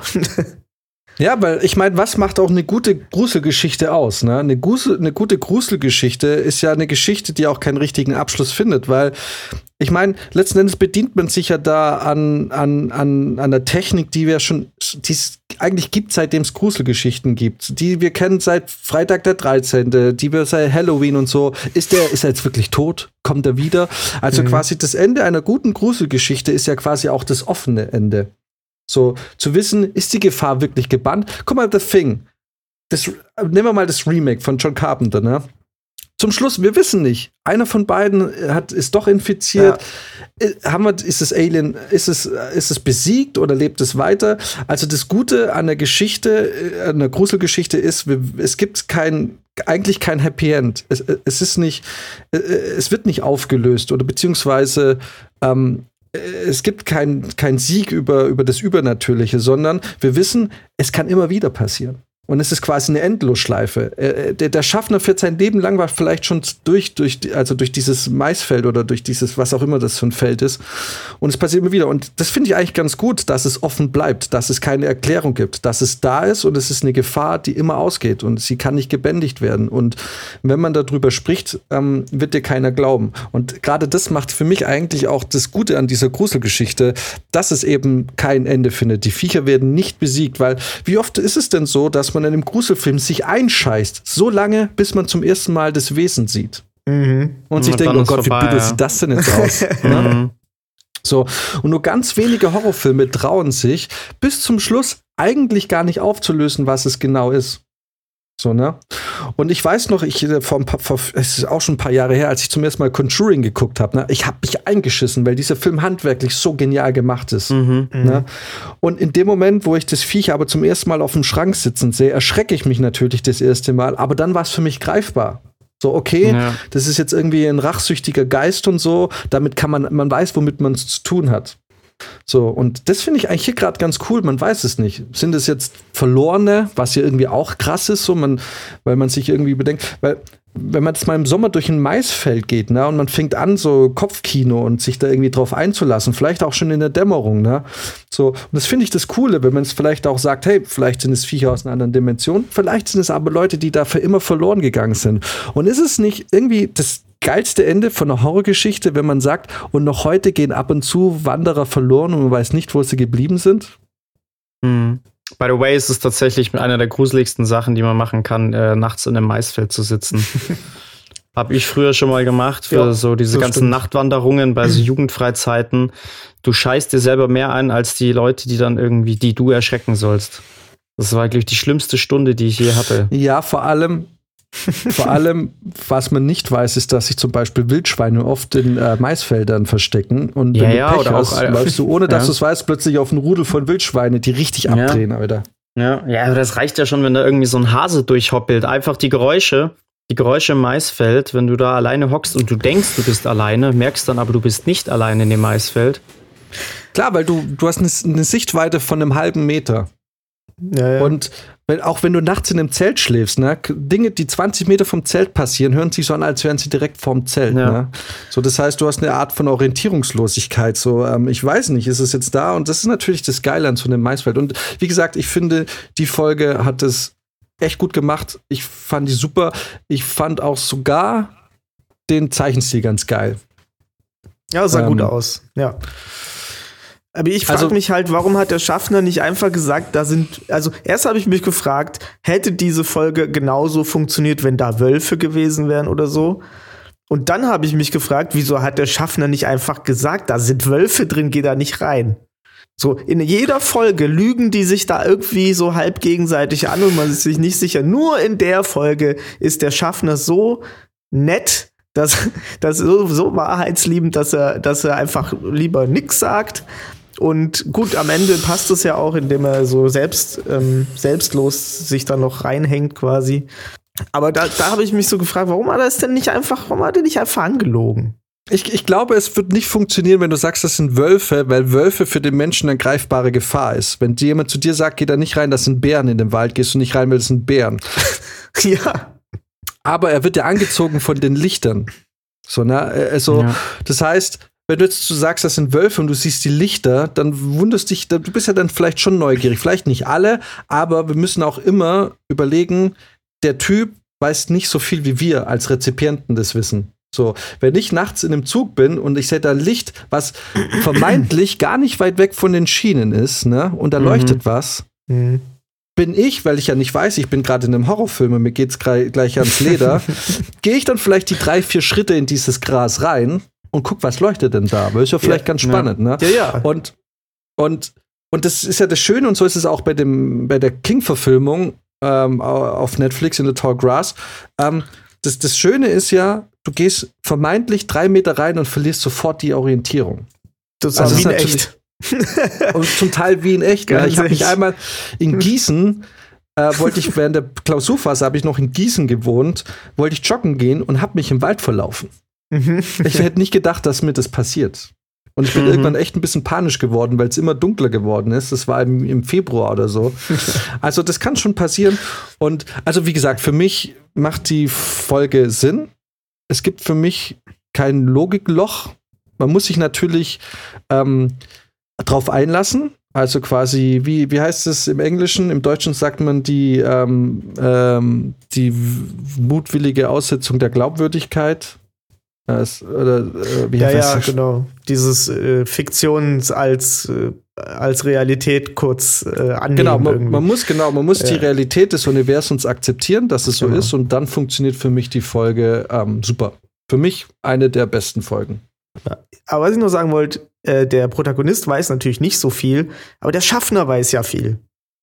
Und der Schaffner hätte auch einfach sagen können, das sind Mondwölfe, die leuchten und dann ab diesem Zeitpunkt, wenn er das eine Durchsage gemacht hätte, die Mondwölfe, die leuchtenden Mondwölfe sind da drin, die killen euch, geht da nicht rein, wäre da niemand jemals wieder reingegangen.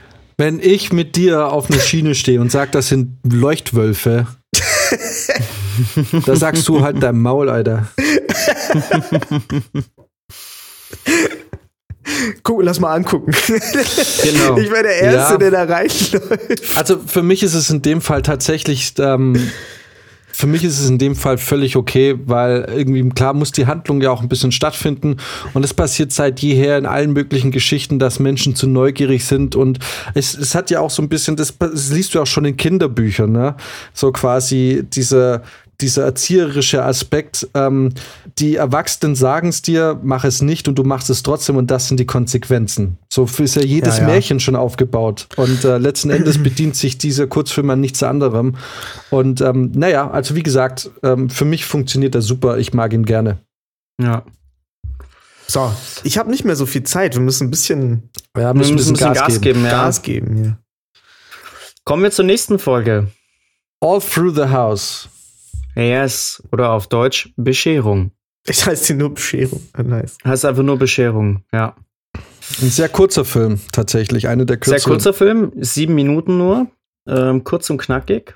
Und ähm, ja, es geht um, um zwei Kinder äh, in einem Haus. Und ähm, es, es, es greift ein Thema auf, was, was es ja schon, also was, was jedes Kind so ein bisschen äh, irgendwann mal hat. Ne? Es geht um die Weihnachtsnacht. Es geht darum, dass äh, quasi eben die, die Nacht der Bescherung, wo der Weihnachtsmann in die Häuser kommt und die Geschenke verteilt. Und jedes Kind natürlich äh, nachts irgendwann mal aufwacht und eigentlich gerne wissen würde, wie sieht der Weihnachtsmann denn aus? Und dann äh, wenn es Glück hat, gerade hört, wie unten im Wohnzimmer jemand zugange ist und sich dann natürlich runterschleicht und wissen will, wie der jetzt aussieht.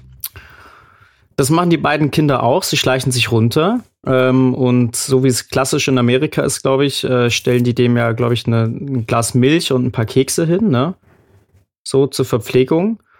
Und ähm, genau, die Kids verstecken sich hinterm Sessel und wollen den Weihnachtsmann beobachten, wie er sich das äh, holt stellen dann aber fest, dass der Weihnachtsmann nicht so aussieht, wie sie es erwartet hätten.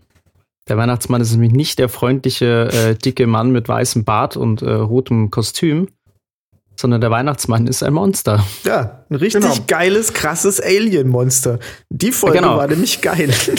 Die war übelst geil. Genau. Würde ich auch sagen, ist, glaube ich, meine, meine Lieblingsfolge aus der zweiten Staffel. Aber Brizi, du fandst sie geil, weil letztens, als wir so ein bisschen so halb über, über Dinge gesprochen haben, meinst du, äh, war nichts dabei. Weil ich dann meinte, so, ja, aber die Folge mit den zwei Kindern war doch nice.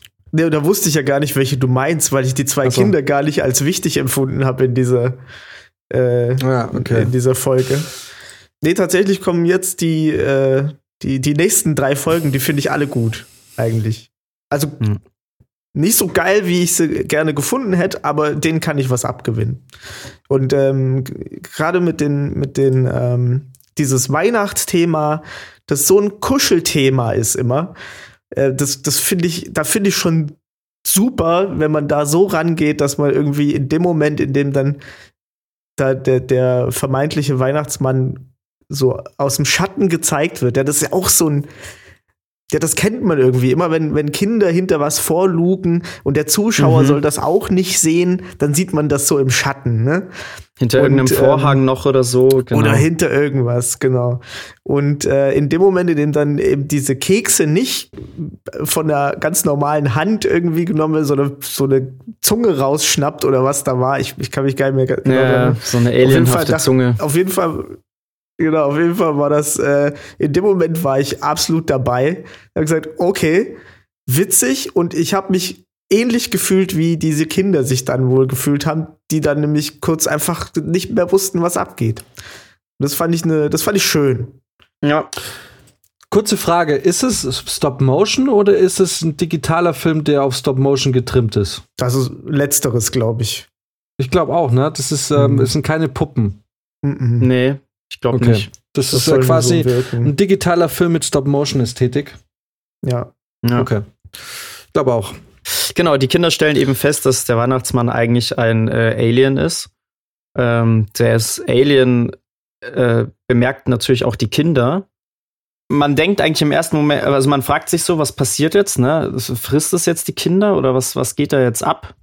Ähm, und es kommt den Kindern dann sehr nahe, riecht an ihnen und äh, bewertet sie dann als gut und äh, kotzt ihnen die Geschenke aus, die sie sich gewünscht haben. Also es ist tatsächlich quasi wirklich der Weihnachtsmann, bloß halt nicht so, wie sie sich vorgestellt haben, dass er da irgendwie im, mit einem Sack vorbeikommt und die freundlich verteilt, sondern es ist halt ein Alien, der die, die Wunschgeschenke auskotzt. Und äh, dann aber auch schon wieder verschwindet. No? Ne? Richtig. Und ähm, das Geile ist eben. Und ist es nicht. Also, ja. Ja, erzähl. Mann, wie viel, wie viel, wie viel Zeitverzögerung haben wir denn, Alter? Zwei krass, Sekunden ich irgendwie oder so? Ja Delay, ich weiß auch nicht. Ja, okay, dann red mal weiter. Okay, genau. Und ähm, das, das Ende ist Kommen wir zur nächsten Folge. Also, das ist schon der Weihnachtsmann.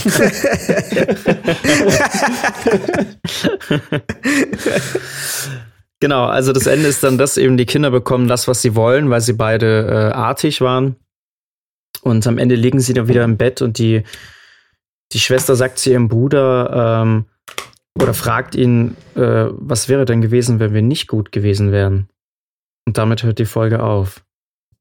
Was ziemlich geil ist. Weil da haben wir, finde ich, genau das, was, was Jan vorhin gesagt hat und was du dir sonst immer von den Folgen wünscht.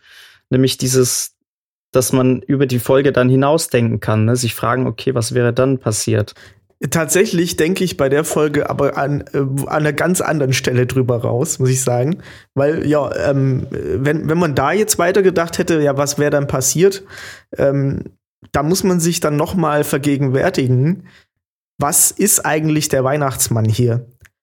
Äh, und kann ich Geschenke, die ich mir wünsche, annehmen, obwohl sie sozusagen ekelhaft sind. Ne, also die, das ganze drumrum, das kam ja da raus mit so einem hier so typisches Glibber, Glibberzeug ne und so. Und ich habe sofort gedacht, dieser Weihnachtsmann ist Amazon. Kann ich sozusagen, kann ich als, als Empfänger von, von diesen ganzen Geschenken an Weihnachten, das ist ein Familienfest und so weiter, kann ich das überhaupt noch richtig annehmen, wenn ich eigentlich weiß, dass meine, meine Geschenke auf die ekelhafteste Weise mir überbracht werden, die man sich vorstellen kann. Und deswegen dachte ich nämlich, am Schluss die Frage danach, was wäre passiert, wenn wir nicht artig gewesen wären? Nix. Du hättest trotzdem deine Geschenke gekriegt. Weil Amazon das nicht juckt. So, das, deswegen dachte ich, okay, okay. hier, hier finde ich so eine, hier finde ich so eine kann ich so eine Parallele ziehen, äh, ziehen äh, wo ich mir eine ganz andere Frage stellen kann. Ähm, und deswegen fand ich das eine, eine richtig gute Folge. Ja. Auch wenn das vielleicht nicht intendiert war, aber ist ja egal. Stimmt, aber das Ding ist ja, ein, ein, Werk eines Künstlers ist ja in dem Moment, in dem er es veröffentlicht, ähm, quasi auch nicht mehr in, unter seiner Kontrolle. Und äh, ein Werk ist ja nicht das, was der Künstler sich vorstellt, sondern das, was der Rezipient draus macht. Daher, ähm, ich habe tatsächlich auch gar nicht in die Richtung gedacht, aber ich finde es super. Also ich habe wirklich tatsächlich gar nicht in die Richtung. Aber jetzt, wo du sagst, finde ich super, ja. Voll geil. Ja. Kann man eigentlich, ähm, finde ich, in der Hinsicht sogar sagen, äh, regt zum Denken an. Ist cool. Ja, ähm, ja voll gut. Tatsächlich, den Input hatte ich jetzt nicht auf dem Schirm, aber finde ich geil. Äh, muss man vielleicht doch noch mal drüber nachdenken. Äh, ja. für mich, für mich, äh, ich fand den auch, ich, so rein vom Unterhaltungsfaktor her war das wahrscheinlich auch meine Lieblingsfolge in der Staffel. Ähm, aus ähnlichen Gründen wie die Geschichte davor. Sie ähm, hat einen Anfang und einen Schluss. Es ist für mich eine Geschichte, die genau in der Zeit, in der es erzählt wird, funktioniert und man ja. muss nicht weiter erzählen. Und nur anders als die Geschichte bevor, die für mich eine große Geschichte war, ist diese Geschichte für mich eigentlich ein erzählter Witz. Es ist eigentlich quasi, es wird aufgezählt, es wird erzählt wie ein Witz. Ne? Wir haben halt so diese absurde Situation und letzten Endes ist der allerletzte Satz in dem Film einfach eine Punchline. Was wäre eigentlich passiert, wenn wir böse gewesen wären? So, ne? Und dadurch funktioniert die Geschichte gut für jeden, weil die Erzählstruktur ist die Erzählstruktur eines Witzes. Mhm, und mhm. so wird es aufgelöst. Und daher funktioniert es für mich in der Kürze der Zeit, weil ich glaube, der Film geht ein bisschen mehr als fünf Minuten oder fünf Minuten. Sieben, glaube ich. Rein dramaturgisch. Und ähm, achso, ja, wenn man den Abspann ah, mit dazu rechnet. Abspann, ähm, ich glaube, bei ziemlich genau fünf Minuten kommt dann der Abspann.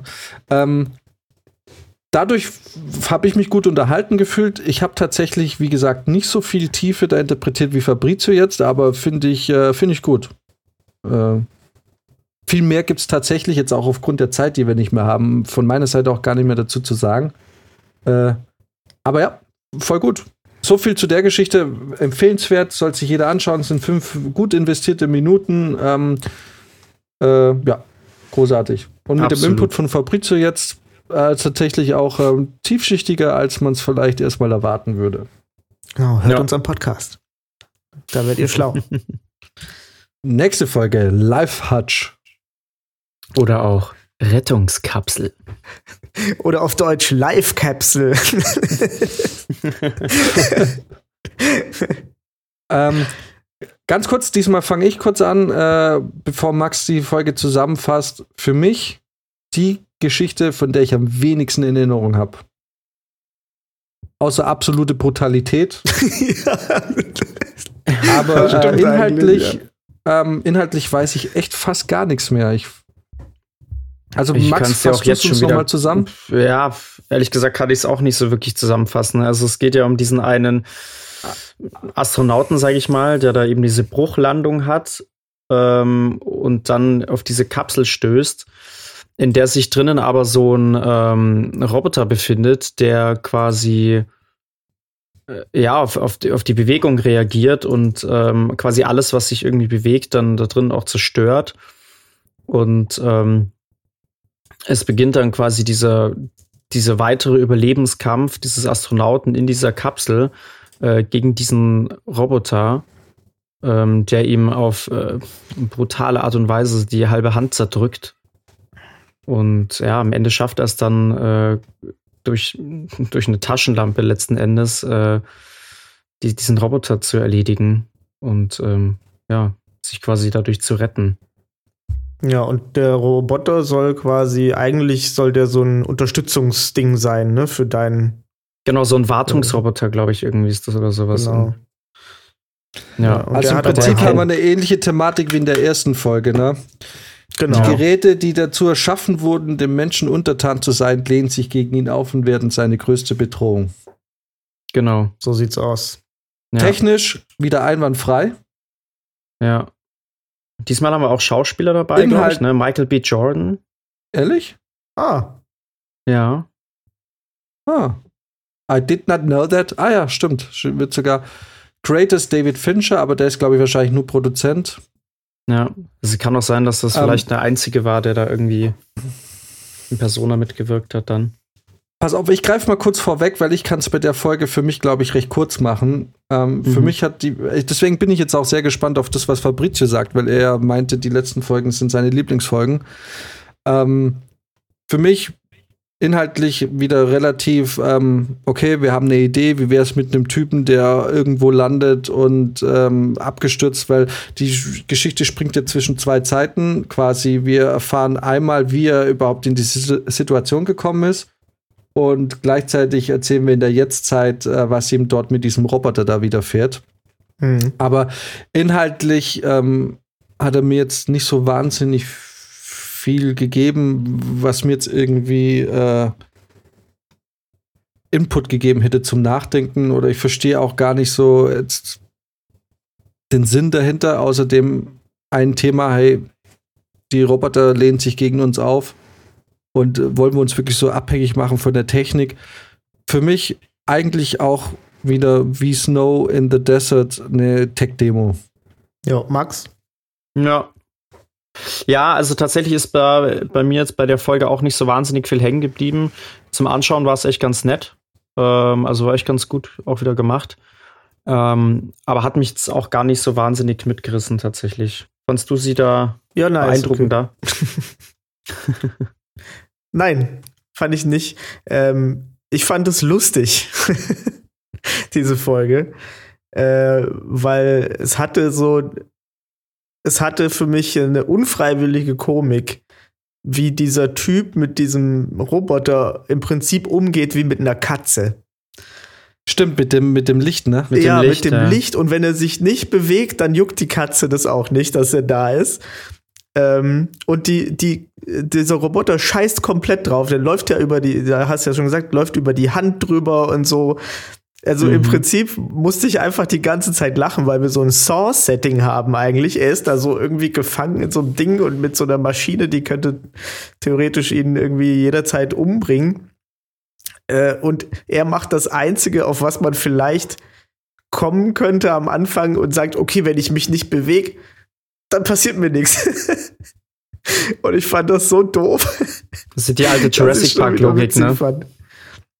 Richtig, ja. Äh, die alte, wenn der Bär dich fressen will, wirf dich hin. So. Ja, genau. Ja, und, und dass er ihn dann ähm, mit dieser Taschenlampe fertig macht. Äh, ich habe mir noch, da habe ich noch an dich gedacht, Max, wenn der deinen Laserpointer gehabt hätte, wäre die ganze Story viel schneller vorbei gewesen. Ja, der hätte den einfach kurz da das Ding. der hätte den einmal in der Mitte durchgeschnitten. Ja. Ich fand die, ja. die Rückblicke äh, auf irgendwelche random Sachen, die da passiert sein sollen, fand ich auch so sowas von irrelevant. Ich, mir ist mir ist vielleicht mir ist es auch gar nicht klar geworden, was das sollte. Ähm, aber ich musste wirklich, also ich, ich fand es wirklich lustig einfach, wie er da in diesem Ding sitzt und, und im Prinzip mit einer Terrorkatze äh, klarkommen muss. Ja, womit wir dann auch schon zur letzten Folge kommen würden. Lass mich raten, der ertrunkene Riese, ja. Genau. yes. Technisch wieder einwandfrei. Habt ihr gesehen, wenn der da mit dem Auto gefahren ist, wie krass gut das aussah? Dieses Auto sah so, ja, mhm. so fucking realistisch aus. Also mit den Spiegelungen und allem. Das war richtig, richtig gut.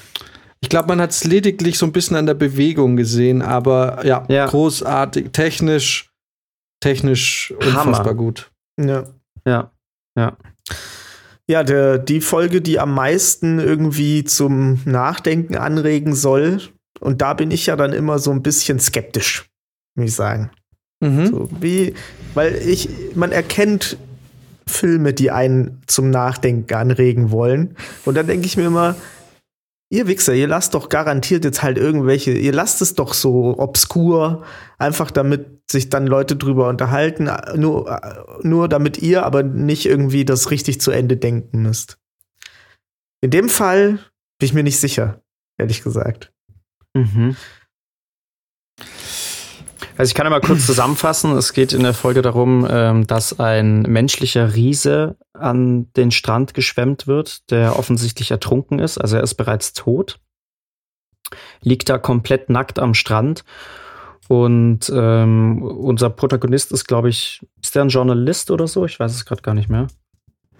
Ähm, ist auf jeden Fall jemand, der auch an diesen Strand kommt und sich diesen Riesen anschaut und beobachtet und äh, ist da über einen längeren Zeitraum und wir kriegen quasi mit, was mit diesem Riesen passiert, also wie die Leute damit umgehen. Ähm, genau, und zuerst siehst du, wie die ersten Leute auf den Riesen draufsteigen, drauf rumklettern, Fotos machen, äh, der natürlich eine Riesensensation ist. Und ähm, er dann nach und nach aber auch aufgrund seines äh, einsetzenden Verwesungsprozesses ähm, immer uninteressanter wird und dann auch Stück für Stück abgetragen wird. Also irgendwann hat er dann schon äh, keine Hände mehr, keine Arme mehr, irgendwann fehlt auch der Kopf, bis dann, glaube ich, der Torso da so vor sich hin rottet und ähm, einzelne Stücke von dem Riesen, wie zum Beispiel Knochen, dann irgendwo in der Stadt äh, an irgendwelchen Hauswänden hängen oder irgendwie Eingängen von Pubs oder so. Und nach und nach dieser Riese, obwohl er am Anfang so eine wahnsinnig spektakulär war, ähm, einfach wieder vergessen wird und dann nur noch so die Überreste dann irgendwie am Strand rumliegen und ja, alles wieder wie vorher ist. Also ich habe so ein paar, ich habe so ein paar Eckpunkte, die ich gerne besprechen will. Vielleicht kommt es ja einfach zur Sprache. Ja, also ich fand ähm, eigentlich neben, äh, Gott, wie hieß denn jetzt die Folge noch? Äh, ich habe neben The Tall Grass, All Through the House ist eigentlich äh, The Drowned Giant ähm, meine dritte, also die drei waren eigentlich so meine Lieblingsfolgen in der Staffel. Und ähm, ich fand The Drowned Giant funktioniert auch. Eigentlich im Prinzip ist es dasselbe Schema, wenn ich jetzt so drüber nachdenke. es funktioniert einfach von vorne bis Schluss. Es ist ein ein Kurzfilm, der funktioniert, weil er alles erzählt, was er erzählen muss in der Zeit, die er hat. Und ich denke, es ist der Kurzfilm. Ich wünschte mir, wir hätten es jetzt doch früher aufgezeichnet, weil ich jetzt doch auch wieder viel vergessen habe. wir hätten eigentlich, vielleicht hätte ich jetzt noch mal davor schauen sollen. Ähm, er ist ein zutiefst philosophischer ähm, Kurzfilm. Ja ähm, in dem man sehr viel reininterpretieren kann. Und ich glaube, das ist der Kurzfilm, wenn man da anfängt, zu, zu drüber zu reden, äh, am meisten unterschiedliche Meinungen einfließen werden. Weil äh, er gibt viel Raum für Interpretation.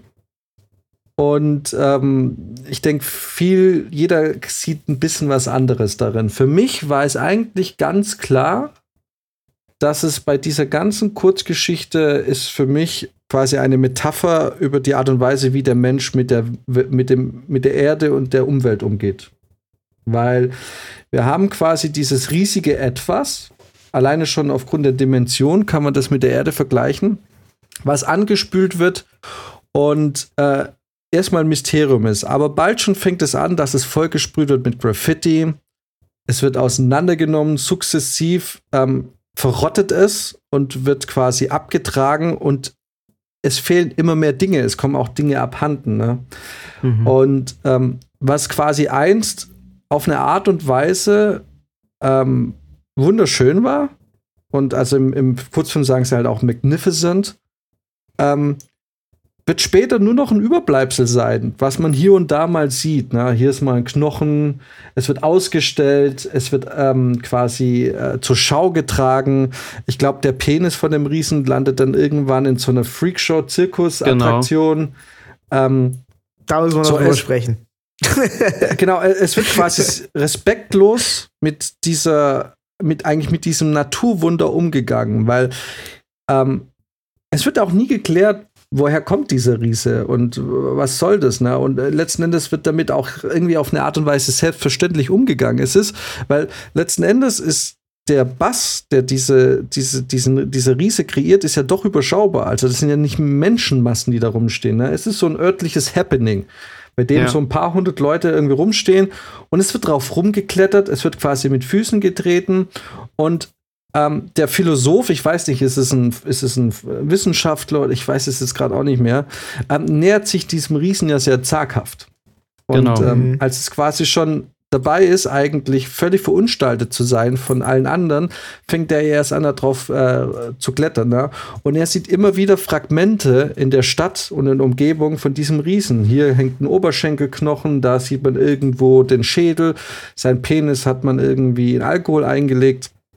Für mich war es eigentlich eine große Metapher über den Umgang der Menschen mit der Umwelt. Ja, so ein bisschen Spiegel der Gesellschaft, genau. So dieses grenzenlose Ausschlachten, aber auch eben vor nichts zurückschrecken, also diese Perversion, ne? Ähm, dann auf so einem riesen Menschen, der ja offensichtlich menschenähnlich auch ist, äh, da einfach dreist rumzuklettern, die eben anzusprühen.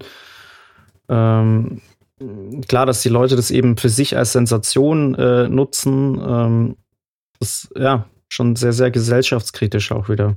Ähm, was ich gut fand, war durch den ganzen Philosophen-Vibe, der da so mitschwingt von Anfang an, ne? Das ist ja alles so ein bisschen langsam und getragen. Ähm, dadurch habe ich zum Beispiel nie das Gefühl gehabt, dass ich jetzt ähm, realistische Antworten hier auf sowas haben will. Also zum Beispiel, also es ist ja völlig klar, da wäre, das wäre sofort abgesperrt. In, wenn sowas passieren würde, wäre sofort abgesperrt. Da wäre irgendwie die Armee oder irgendwas wäre dahin, da hätte da ein Zelt drüber. Wissenschaftler wären da, das, weil natürlich sofort klar äh, will man wissen, wo kommt sowas her, wie, wie funktioniert sowas. Ähm, das kann, mhm. kann ja gar nicht sein. Ne? Also und, und dadurch, dass der ganze Vibe im Prinzip vorher schon so, so getragen war, habe ich auch schon, habe ich schon gewusst, okay, hier, hier muss ich mir nicht die Fragen stellen, die sozusagen direkt vor der Nase auftauchen, sondern hier muss man irgendwie so ein bisschen weiter denken oder ein bisschen anders denken. Ich fand die, die, ähm, wie es dieser Monolog, der da stattfindet, von, ich bin auch nicht sicher, ob es ein Wissenschaftler oder ein Journalist war, ähm, den fand ich manchmal ein bisschen schwach äh, und habe auch nicht wirklich zugehört, weil die Bilder haben eigentlich ja auch für sich gesprochen. Ähm, ja.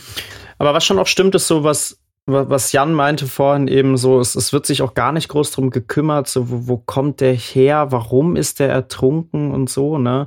Die, die Leute sehen einfach nur den eigenen Profit darin und machen mit dem, was sie wollen, ohne überhaupt irgendwas zu hinterfragen. Ja, wenn überhaupt Profit. Also so richtig Profit machen die da ja auch gar nicht. Es ist ja eher so eine Entertainment-Geschichte. Ja, ja, und wenn es halt nur Entertainment ist, aber halt jeder für sich, ja. ne? Die einen laden wahrscheinlich was auf Instagram hoch, die anderen tragen halt irgendwas davon ab. Äh, genau. Ähm, ich hatte erst so gedacht, ist das vielleicht, ist es ganz plump, einfach so eine Metapher an, wie gehen wir mit angespülten Wahlen um? Weil im Prinzip passiert das da auch, ne? Da haben wir auch kein Interesse. So, was wär's, was wäre denn jetzt, wenn das nicht nur, nur, ein, nur ein Wal wäre, der da angespült wird, sondern ähm, ein Mensch, ein riesiger.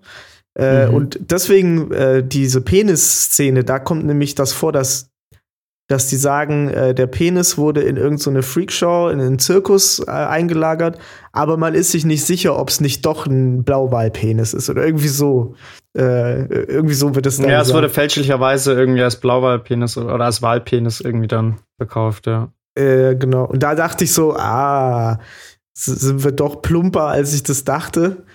Ähm, jetzt äh, auf die gesamte Natur habe ich es noch gar nicht übertragen, aber das finde ich eigentlich auch eine ganz gute Idee.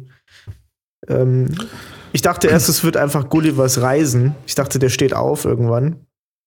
Ähm, Am Anfang habe ich auch darauf gewartet, dass der jetzt doch irgendwie sich noch bewegt. Ja. Aber vielleicht ist es ja wirklich ein Wal. In Wahrheit. Vielleicht, ist, vielleicht ist, es, vielleicht ist es ja wirklich nur ein Wal. Weil wir sehen ja, genau dasselbe passiert ja bei, mit Walen auch, ne? So, mhm. die, übrig, die, die Überbleibsel werden in irgendwelche ähm, Küstenkneipen oder so drangehängt und so. Es wird ja alles abgeschlachtet, so, ne? Aber ja. deswegen wäre es ja trotzdem eine Metapher, wie man mit der Natur umgeht, ne? Ich meine, klar, das soll, in dem Fall wäre es dann jetzt nicht so, so mit dem Fingerzeig, weil ein toter Wal, der angespült wird, ist jetzt nicht unbedingt ähm, weiß nicht, ob wie fragwürdig es jetzt ist, diesen Wal zu verarbeiten und quasi die Knochen zu verwerten. Mhm. Aber vielleicht ist es ja auch nur ein Wal. Das würde zum Beispiel, ähm, das wäre dann, vielleicht wäre das dann ein Gleichnis ähm, es ist ein Wal, aber eigentlich übersieht man das Wunder der Natur, weil es trivialisiert wird wieder als mhm. Wahl. So, ne? Und das würde auch erklären, warum nur so wenig Leute da irgendwie anwesend sind. Ähm, und man sieht dann vielleicht, wie eigentlich etwas Einzigartiges ähm, so quasi so, ja, trivialisiert wird und als normal angenommen wird. Weiß nicht. Kann oh, das, das äh, finde ich gut, ja, das finde ich einen guten Ansatz. Das, und dadurch, dass du das quasi, dass du das wirklich als so eine Art Wunder jetzt ähm, da darstellst und dann doch wieder trivialisierst, dass das dann, ähm, das macht eine, ich finde, das ist eine, eine, schöne Aussage, ja. Finde ich nice. Ja. Dann ist er ja doch gar nicht so plump. nee, alles in allem auf jeden Fall eine gute Folge. Ähm, doch, genau. So sollte man, kann man sich gerne auch zweimal, glaube ich, anschauen. Ähm, man wird da ein bisschen mehr entdecken. Ähm, aber weil die Zeit uns gerade echt so krass im Nacken sitzt, ähm, lass uns kurz das Fazit machen. Ich meine, wir haben jetzt ja. doch schon sehr viel ähm, vorweggenommen. Ich wollte mir eigentlich dieses, alle Folgen oder viele Folgen haben das Problem, dass sie eben ähm, nicht konsequent irgendwie, dass es meistens vielleicht eine Idee war, mhm. die dann, ähm, und, und worum dann quasi irgendwie so eine Alibi-Story gestrickt wurde, habe ich ja schon lange vorgenommen oder vorweggenommen. Aber letzten Endes ist es auch mein Fazit der zweiten Staffel, dass ähm, viele Kurzfilme sind nicht bis zu Ende gedacht worden und funktionieren meiner Meinung nach nicht so wirklich als Kurzfilm, sondern eventuell entweder als Tech-Demo, wo es dann inhaltlich völlig scheißegal war, oder wie im dritten Film, also der Geschichte Pop Shot oder wie das hieß, ne? Irgendwie ähm, Pop Squad. Mhm. Ähm, oder funktionieren vielleicht als Art ähm, Pitch, so nach dem Motto, Guck mal, wir erzählen euch die ersten zehn Minuten. Ihr kriegt ein bisschen ein Gefühl für, das, für die Stimmung, für die Moods. Lass uns da was, äh, äh was ähm, einen Vollfilm draus machen oder halt ein, ähm, ja, einen Langfilm. Und ähm, damit wäre ich dann jetzt auch zu Ende. Es würde mich zum Beispiel nicht wundern, wenn der ein oder andere Film aus dieser Staffel tatsächlich einen Langfilm bekommen wird. Mhm. Das ist wirklich so eine Art, ähm, ja, Meinungsumfrage oder so ein bisschen. Ähm, so ein Pilotprojekt ja, war, ja. So zu schauen, was kommt gut an und äh, vielleicht, also würde mich nicht wundern, wenn vielleicht der ein oder andere Langfilm entstehen würde. Ja. Bei der einen oder anderen Geschichte vielleicht sogar auch wünschenswert. ja. Nicht Auf aber bei Fall. den dreien, die ich gut finde, weil ich habe das unter dem, An unter dem Ansatz betrachtet, ich sehe hier Kurzfilme und die drei Filme, die ich eigentlich am besten finde, sind genauso gut und da brauchen wir auch keinen Langfilm davon. Danke. Und im Falle von Tall Grass gibt es ja schon einen langen Film auf Netflix, In the Tall Grass, eine Stephen King-Verfilmung. genau. So. Genau. Nee, also ich muss auch sagen, für mich gibt es im Prinzip in der, in der Staffel ähm, zwei Folgen, die mir richtig gut gefallen, wo es einfach komplett stimmig ist. Ähm, dann gibt es eben auch zwei bis drei Folgen, wo es technisch einfach äh, wahnsinnig cool ist und ähm, wo man sich das eben auch du länger. Du musst die Folgen schon auch nennen. Ja, ähm, also technisch zum Beispiel, ich habe jetzt hier leider wieder nur die deutschen Titel Jäger und Gejagte, äh, Snow in der Wüste. Ähm, und äh, sowohl inhaltlich, äh, oder eher inhaltlich dann äh, Bescherung und der ertrunkene Riese. Das sind so eigentlich die vier, wo es auf jeden Fall einen Punkt gab, wo ich sage, das ist wirklich gut. Ähm, Im hohen Gras ist auch nicht schlecht, aber es hat mich jetzt irgendwie nicht so gecatcht tatsächlich. Und die anderen beiden Eis und automatisierter Kundenservice äh, und Rettungskapsel waren jetzt, waren jetzt für mich auch nicht so überragend. Äh, mir hat im Vergleich zur ersten Staffel einfach immer dieser, dieser coole Twist gefehlt, den, den man halt eigentlich nur im Science Fiction so hat. Ich finde, es gibt kein einziges Ende, bei, bei der zweiten Staffel, das nochmal wirklich einen Twist hat. Es, es wird entweder zu, es wird eine, es wird zu Ende erzählt oder es bleiben viele Fragen offen. Aber dass man nochmal so einen Twist hat, der das ganze Ding nochmal in einem anderen Licht erscheinen lässt, das war da nicht so. Aber das war, das war in der ersten Staffel schon so. Also da öfter. Da müssen wir nur an mhm. Aquila Rift denken oder, ähm, oder eben an Three Robots ähm, wo, wo das Ende einfach noch mal alles, das hat dir richtig schön noch mal dir schön nochmal äh, einen Stoß verpasst in eine ganz andere Richtung. Du hast den ganzen Film auf einmal anders gesehen. Ähm, und das hat für mich auch diese Love, Death and Robots Atmosphäre so ein bisschen ausgemacht. Klar, es muss jetzt nicht immer am Schluss ein krasser Plot-Twist kommen, das ist ja auch manchmal so super gezwungen irgendwie. Ähm, aber ja. da hatten sie es halt einfach sehr gut gemacht und das hat mir jetzt in der zweiten Staffel ein bisschen gefehlt. Ähm, ansonsten sind die Folgen, ja, da ist Jan, glaube ich, einfach mit seiner relativ technischen Sicht auf die Dinge ähm, einfach auf einem ganz guten Weg, weil das, das waren wahrscheinlich einfach handwerkliche Probleme, die da dazukommen, die mich dann auch ein bisschen weggeholt haben. Da kenne ich mich ja nicht so gut aus. Ähm, aber das ist schon so, ja. Also diese Unzulänglichkeiten im Storytelling, die haben, die, die ziehen dann doch ein bisschen runter.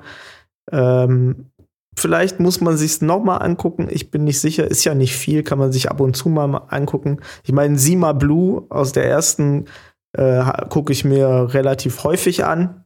Wenn ich gerade nicht weiß, was ich noch machen soll, gucke ich mir einfach den nochmal an, weil ich den super geil finde. Ähm, mhm. Vielleicht gibt's da, wobei mir da auch einfällt, da ist der Zeichenstil auch so ein bisschen wie bei Eis. Ja, und ja, da, ja, da stört es mich null. Richtung, ja. Na, Sima Blue fand ich jetzt optisch auch nicht den schönsten Film, aber ich fand den inhaltlich einfach geil. Ja, ich glaube. Optisch fand ich ihn nicht so schön. Genau, das ist, da, da denkst du halt erstmal, ja, da sieht doch schon ein bisschen, bisschen anders aus. Diese Stromlinienförmigkeit ist da, hat da so ein bisschen anderen ästhetischen Zweck, finde ich. Das finde ich ganz, passt, passt ein bisschen besser zum Inhalt. Ja. Ähm, naja, aber that's it, ja. Das ist auch so mein Fazit. Die zweite Staffel echt ein bisschen schwächer als die erste. Äh, furchtbar, ja. Eigentlich müsste ich es äh, zerreißen. So. aber schaut trotzdem gerne ja. mal rein. Es lohnt sich mehr als Jeremy's Next Topmodel. Auf jeden Fall. Oh boy. Ja, und ähm, so äh, als abschließende Worte meinerseits. Wenn ihr dann mit der zweiten Staffel Love, Death and Robots durch seid, kann ich als reine Zufalls, äh, Zufallsentdeckung meinerseits, weil ich sonst keine Animes schaue, jedem die wunderbare Serie Castlevania ans Herz legen, weil die ist richtig geil. Wer irgendwie unter gewalttätigen, gewalttätigen Allmachtsfantasien leidet und generell irgendwie ein Problem hat mit Größenwahnsinn und Geltungsdrang, fühlt sich sehr gut aufgehoben in dieser Serie, weil alle Arten von Allmachtsfantasien und Größenwahnsinn wird da bildlich ausgelebt und wer kein Herz für Dracula hat, hat kein Herz überhaupt. Ja, das kann ich sowieso bestätigen. Castlevania ist super geil. Und genau, Sehr das gut. war's von meiner Seite aus. Auch wenn ihr keine Animes schaut, ich bin überhaupt gar kein Anime-Gucker. Wirklich, ich bin da so weit weg. Aber in dem Fall kann ich dann doch nur eine Empfehlung aussprechen. Von meiner Seite aus wär's das. Ich wünsche euch äh, ein super schönes Wochenende. Und äh, Prizi, wir sehen uns ja alsbald äh, yes. in heimischen Gefilden. Jawohl, Stimmt, bei euch wird's jetzt dann ernst, ne? Ja, nächstes Wochenende. Eieieiei. Hoffen wir mal, dass die Feuerkörbe ankommen, du. Oh Gott, Alter. Ich, ähm, lass uns ein anderes Mal noch drüber reden. In, da werde ich äh, noch mal ranten. Privater Runde. Und ähm, das Feuerholz ist sehr wichtig. Wie gesagt, das, von meiner Seite ja. aus wünsche ich euch alles Gute diese Woche und äh, einen guten Start, einen, einen, guten, äh, einen guten Start in die nächste Woche, oder wie sagt man? Ja. Eine gute Woche in den nächsten Start. genau. Und ähm, von meiner Seite Haltet die Ohren steif. Haut rein. Ciao. Bis zum nächsten Mal.